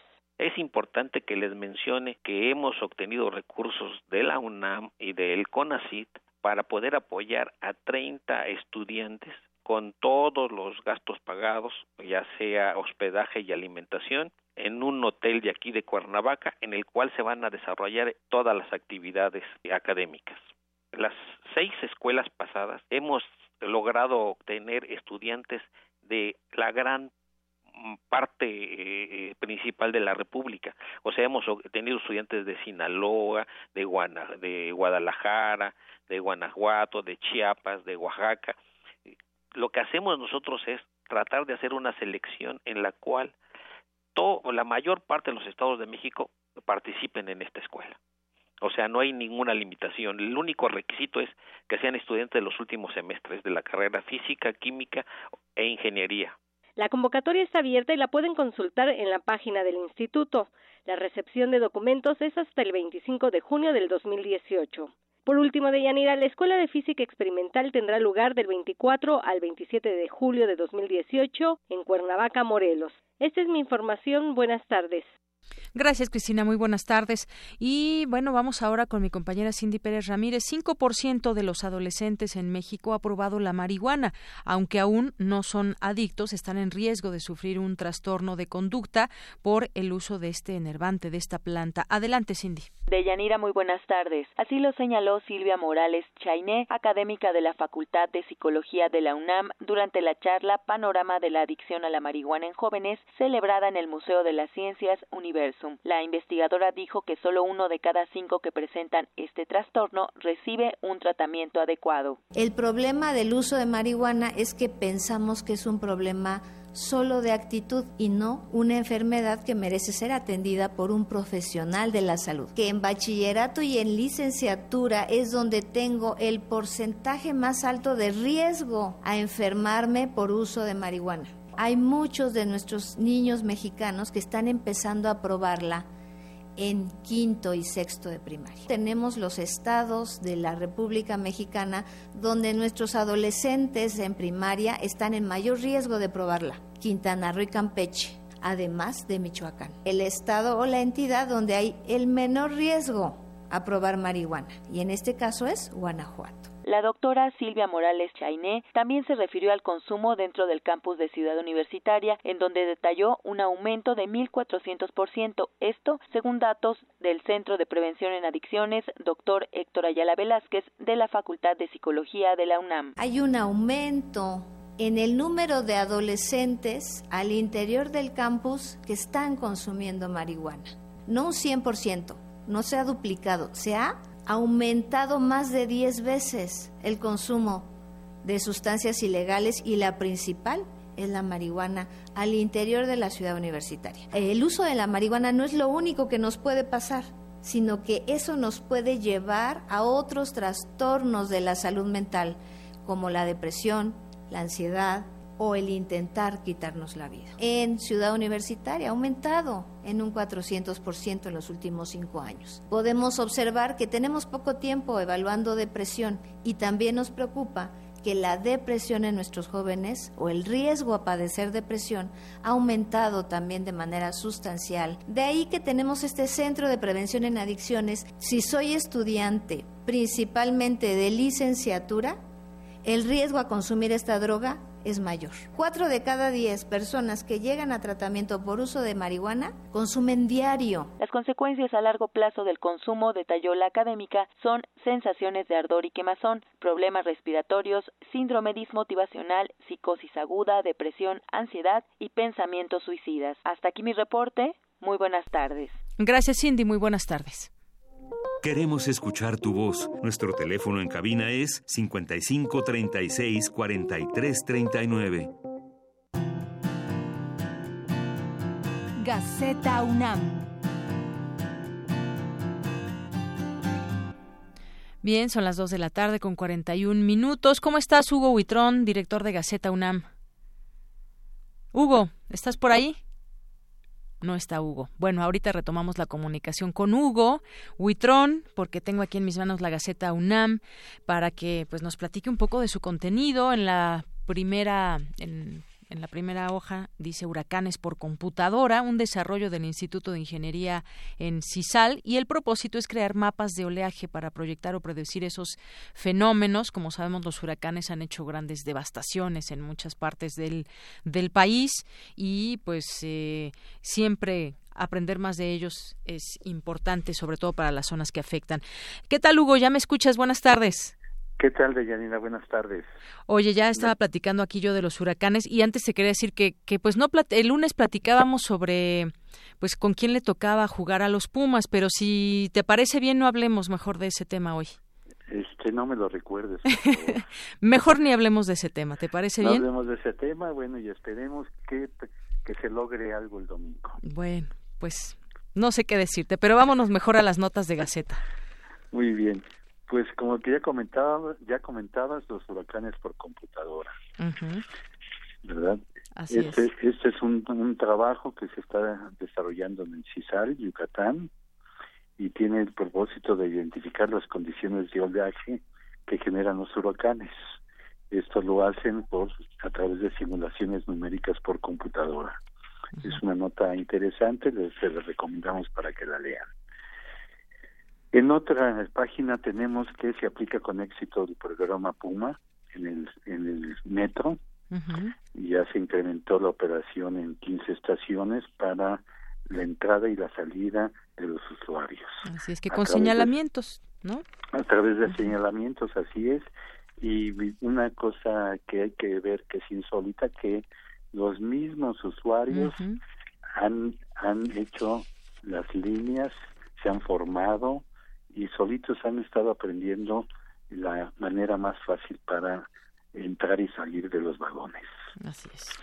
¿Qué más tenemos, en, otra nota tenemos en marcha el portal 123 por mí, del cual ya dieron ustedes cuenta, que es para apoyar el combate a la obesidad infantil. Y también tenemos una nota sobre Cuba, del cambio generacional y continuidad del proceso revolucionario, el relevo en el gobierno de La Habana. Así es, el relevo ahí en, el gobierno de La Habana. Así es. Eh, en otra nota tenemos a Gerardo Ceballos, que se nombró es nuevo miembro de la Academia Nacional de Ciencias de Estados Unidos. Así es. Es una carrera brillante de Ceballos es el único mexicano en la lista de 2018. También tenemos otra nota sobre Guardianes del Patrimonio, iniciativa de UNAM y Ciudad de México. Se trata de que los jóvenes que pertenecen a este a este nuevo grupo eh, se tengan de, aprendan a ubicar y clasificar el acervo cultural en sus colonias, pueblos y barrios. Es una actividad muy bonita. México está lleno de colonias, de barrios, no nada más son grandes edificios, sino hay mucha hay mucha historia en nuestro, en nuestro país, en nuestro México, en nuestra cultura. Así es. Seguimos, continuamos con, con nuestra campaña de, nuestra campaña contra la compra de eh, este algunas drogas. Y obviamente tenemos un estreno en Radio UNAM, del cual estamos dando cuenta el día de hoy, así es. El día de hoy empezó un nuevo, una nueva emisión radiofónica. Sí, sobre pueblos indígenas y bueno, pues ahí está también Mardonio Carballo y pues los invitamos a que lo escuchen a las a las 10:30. Eh, hoy se estrenó por nuestra frecuencia de 96.1. Esa es, esa es otra de las noticias. Pues eso es parte de lo que tenemos en la Gaceta de Yanira el día de hoy y que pueden ver y nos pueden seguir en gaceta.unam.mx. Bien. Pues muchas gracias, Hugo Huitrón, por esta, esta información y nos escuchamos el siguiente lunes. Deyanira, gracias a ustedes, un saludo para todos y no se olviden, sean felices. Claro que sí, muy buenas tardes, hasta luego. hasta luego. Relatamos al mundo. Relatamos al mundo. Porque tu opinión es importante, síguenos en nuestras redes sociales, en Facebook como Prisma RU y en Twitter como arroba PrismaRU. Queremos escuchar tu voz. Nuestro teléfono en cabina es 55 36 43 39. Tu opinión es muy importante. Escríbenos al correo electrónico prisma.radiounam@gmail.com.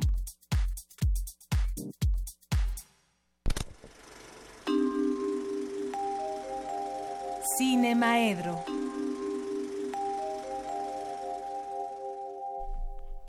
Bien, continuamos dos de la tarde con 47 minutos. Ya está con nosotros el maestro Carlos Narro. ¿Cómo estás? ¿Qué tal? ¿Cómo te va, Deyanira? Bien, muchas gracias. Qué bueno. ¿Qué tal? Pues, ¿de qué nos vas a platicar hoy? Pues mira, no sé ni de qué. No, no es cierto. Es que venía subiendo y venía pensando que es eh, día del del arquitecto, del albañil, del constructor. Del Día de la Libertad de Prensa también pero ese no es hoy. En cambio Bueno, es que hay ahí una cuestión con la fecha. ¿Ah, sí? Sí, sí. Ah, mira, te refieres a la de junio, ¿no? Sí, sí, sí, yo estaba pensando que sería el... Sí, que mira, entrevistamos a, eh, al doctor Raúl Trejo de Larry y nos decía justamente eso, que él, pues la fecha era en junio, no, no ahora. Así es, pero bueno, pues este, yo creo que es de las fechas, esa de la libertad de prensa, de la libertad de expresión, que debería ser de todos los días, ¿sí? Pues no, sí. no nada más de uno, pero bueno, hay cosas que sí hay que celebrarlas diariamente, este, una vez al año, porque si no, pues imagínate nada más si el día de la Santa Cruz se celebrara una vez a la semana, No, hombre, pues, ¿qué ya pasaría? no digo si se hace diario, bueno, pues este este día todos los que se dedican a la construcción van a brindar, van a celebrar, van a hacer muchas cosas. Se caerían más edificios. Pero venía no, pensando imagínate. por eso. Este venía pensando en eso porque yo no sé si este abriste hoy tu computadora en Google o si no la abres en ese en Sí, ese navegador. Pero bueno, yo la abrí en Google y me llevé una hermosa sorpresa. En una hermosa sorpresa porque eh, le dedicaron a Georges Méliès un doodle espectacular y especial. Ajá. Sí, porque es un doodle en, tres- en 360 grados, que es un homenaje a Georges Méliès. Me pareció muy raro que se que se homenajeara a Georges Méliès en una fecha como el, el día de la Santa Cruz y ahí me puse a rascarle un poquito y entonces resulta que eh, ni nació ahí, ni, na- ni nació en esa fecha, ni se murió en esa fecha, ni nada. Entonces una de las cosas más, yo creo que la prepararon para un nacimiento y se tardaron mucho porque es un trabajo extraordinario. Este, Es un trabajo extraordinario y entonces la ponen hoy para celebrar el 106 aniversario del estreno de la conquista del polo. Dices, bueno, es bastante raro eso, Sí. ¿no? O sea, yo creo que es un este un pilar del desarrollo del cine, que es un explorador de todas las posibilidades del cine y bueno, pues habría que rendirle homenaje en muchas fechas. Y bueno, pues se les ocurrió el 106 aniversario del estreno de una película, bienvenido.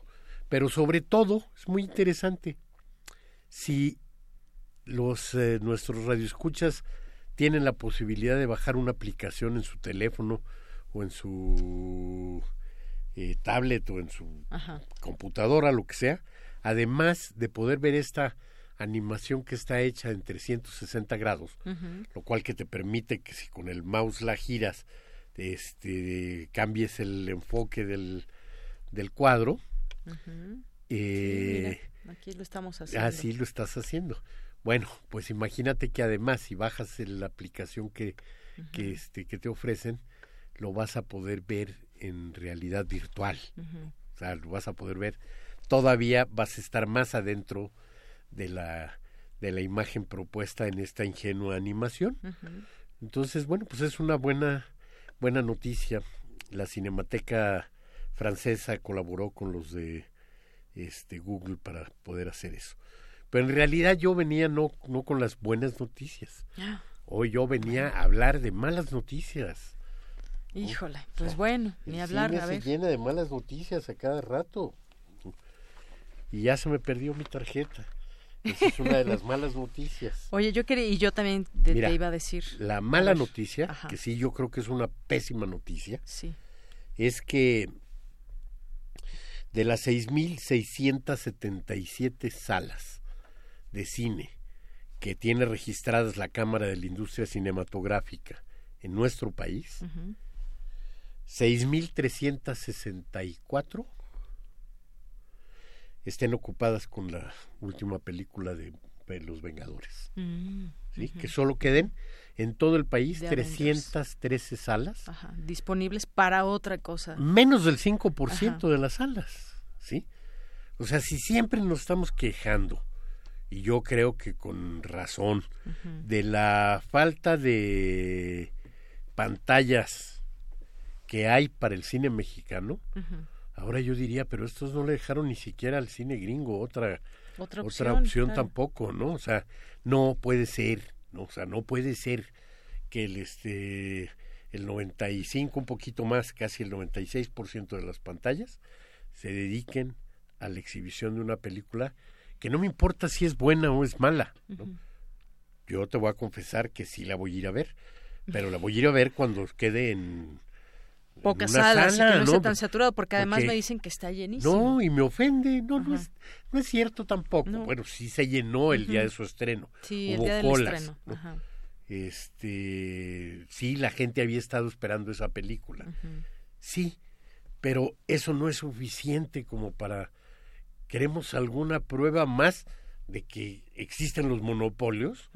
O sea, queremos una prueba más de que si llegas a una sala en la que hay 10, un conjunto de salas en el que hay 10 salas, en ninguna estén pasando otra película. Pues sí. Queremos más prueba en, de que llegas a otro conjunto en el que hay 12 salas y tengas seis películas, pero salpicadas en horarios extraños porque están compartiendo la sala con esa única película que tiene que dominar todo. Digo, pues claro que no. ¿no? Entonces, eh, lo hemos dicho, en este, en este eh, país, el cine mexicano no tiene posibilidades de ser exhibido y ahora, bueno, ni siquiera otras, eh, otras, eh, este, Aquí, aquí nos trajeron una, una noticia de última hora. Bueno, no sé si de última hora, pero Sí, la Academia de Hollywood expulsa a Bill Cosby y a Roman Polanski. Bueno, es este, yo no sé qué tan tan importante sea y que y, y al mismo tiempo yo pongo en cuestión muchísimo ese ese asunto, o sea, claro que es políticamente incorrecto defender a cualquiera de estos que han sido acusados, de lo que han sido acusados, pero en el caso de Polanski es este bastante claro cuando la chica con la que tuvo relaciones sexuales eh, hace muchos años, que fue el motivo de su salida de Estados Unidos, ya de adulta declaró que a ella su madre la había convencido y que justo la idea era conseguir un millón de dólares, ¿no?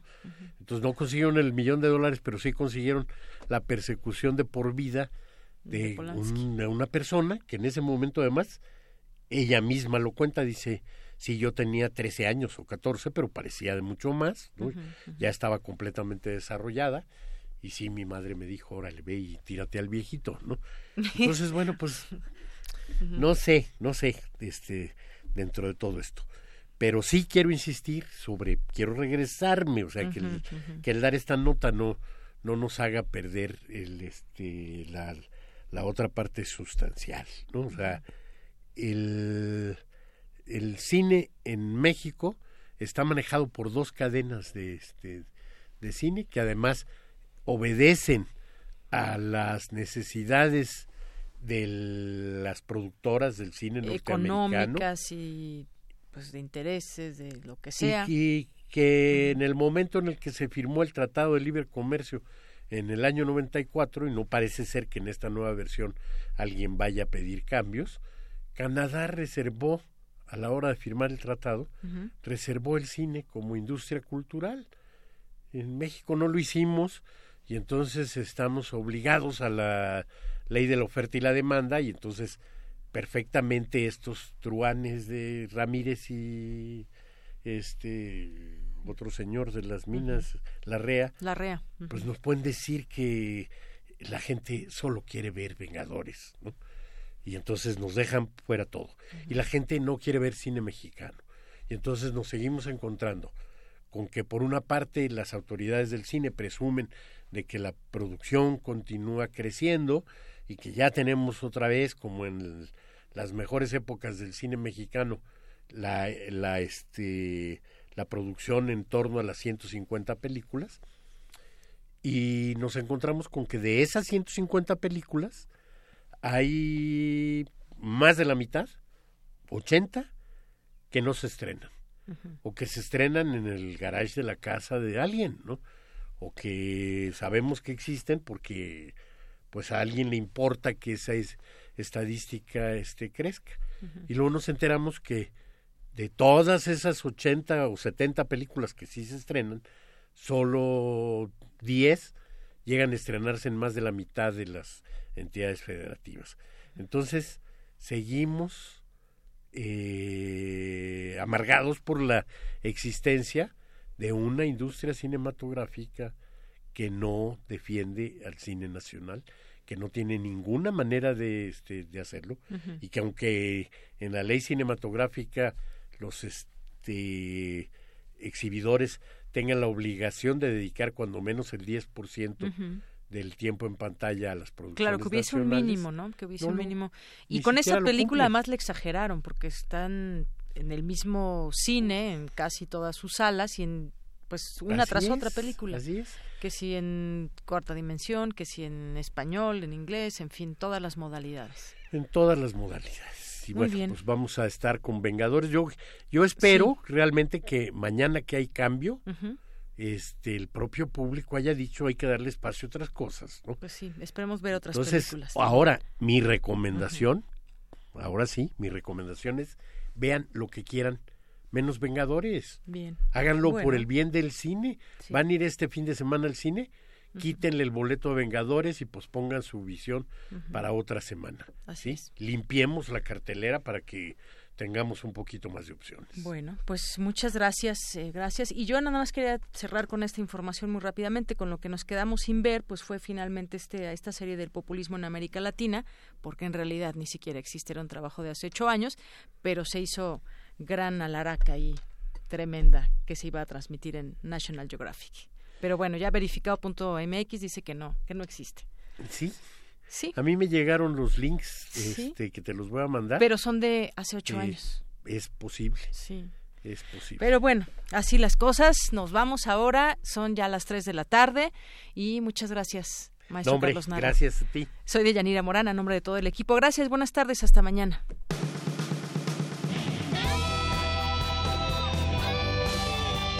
Prisma RU.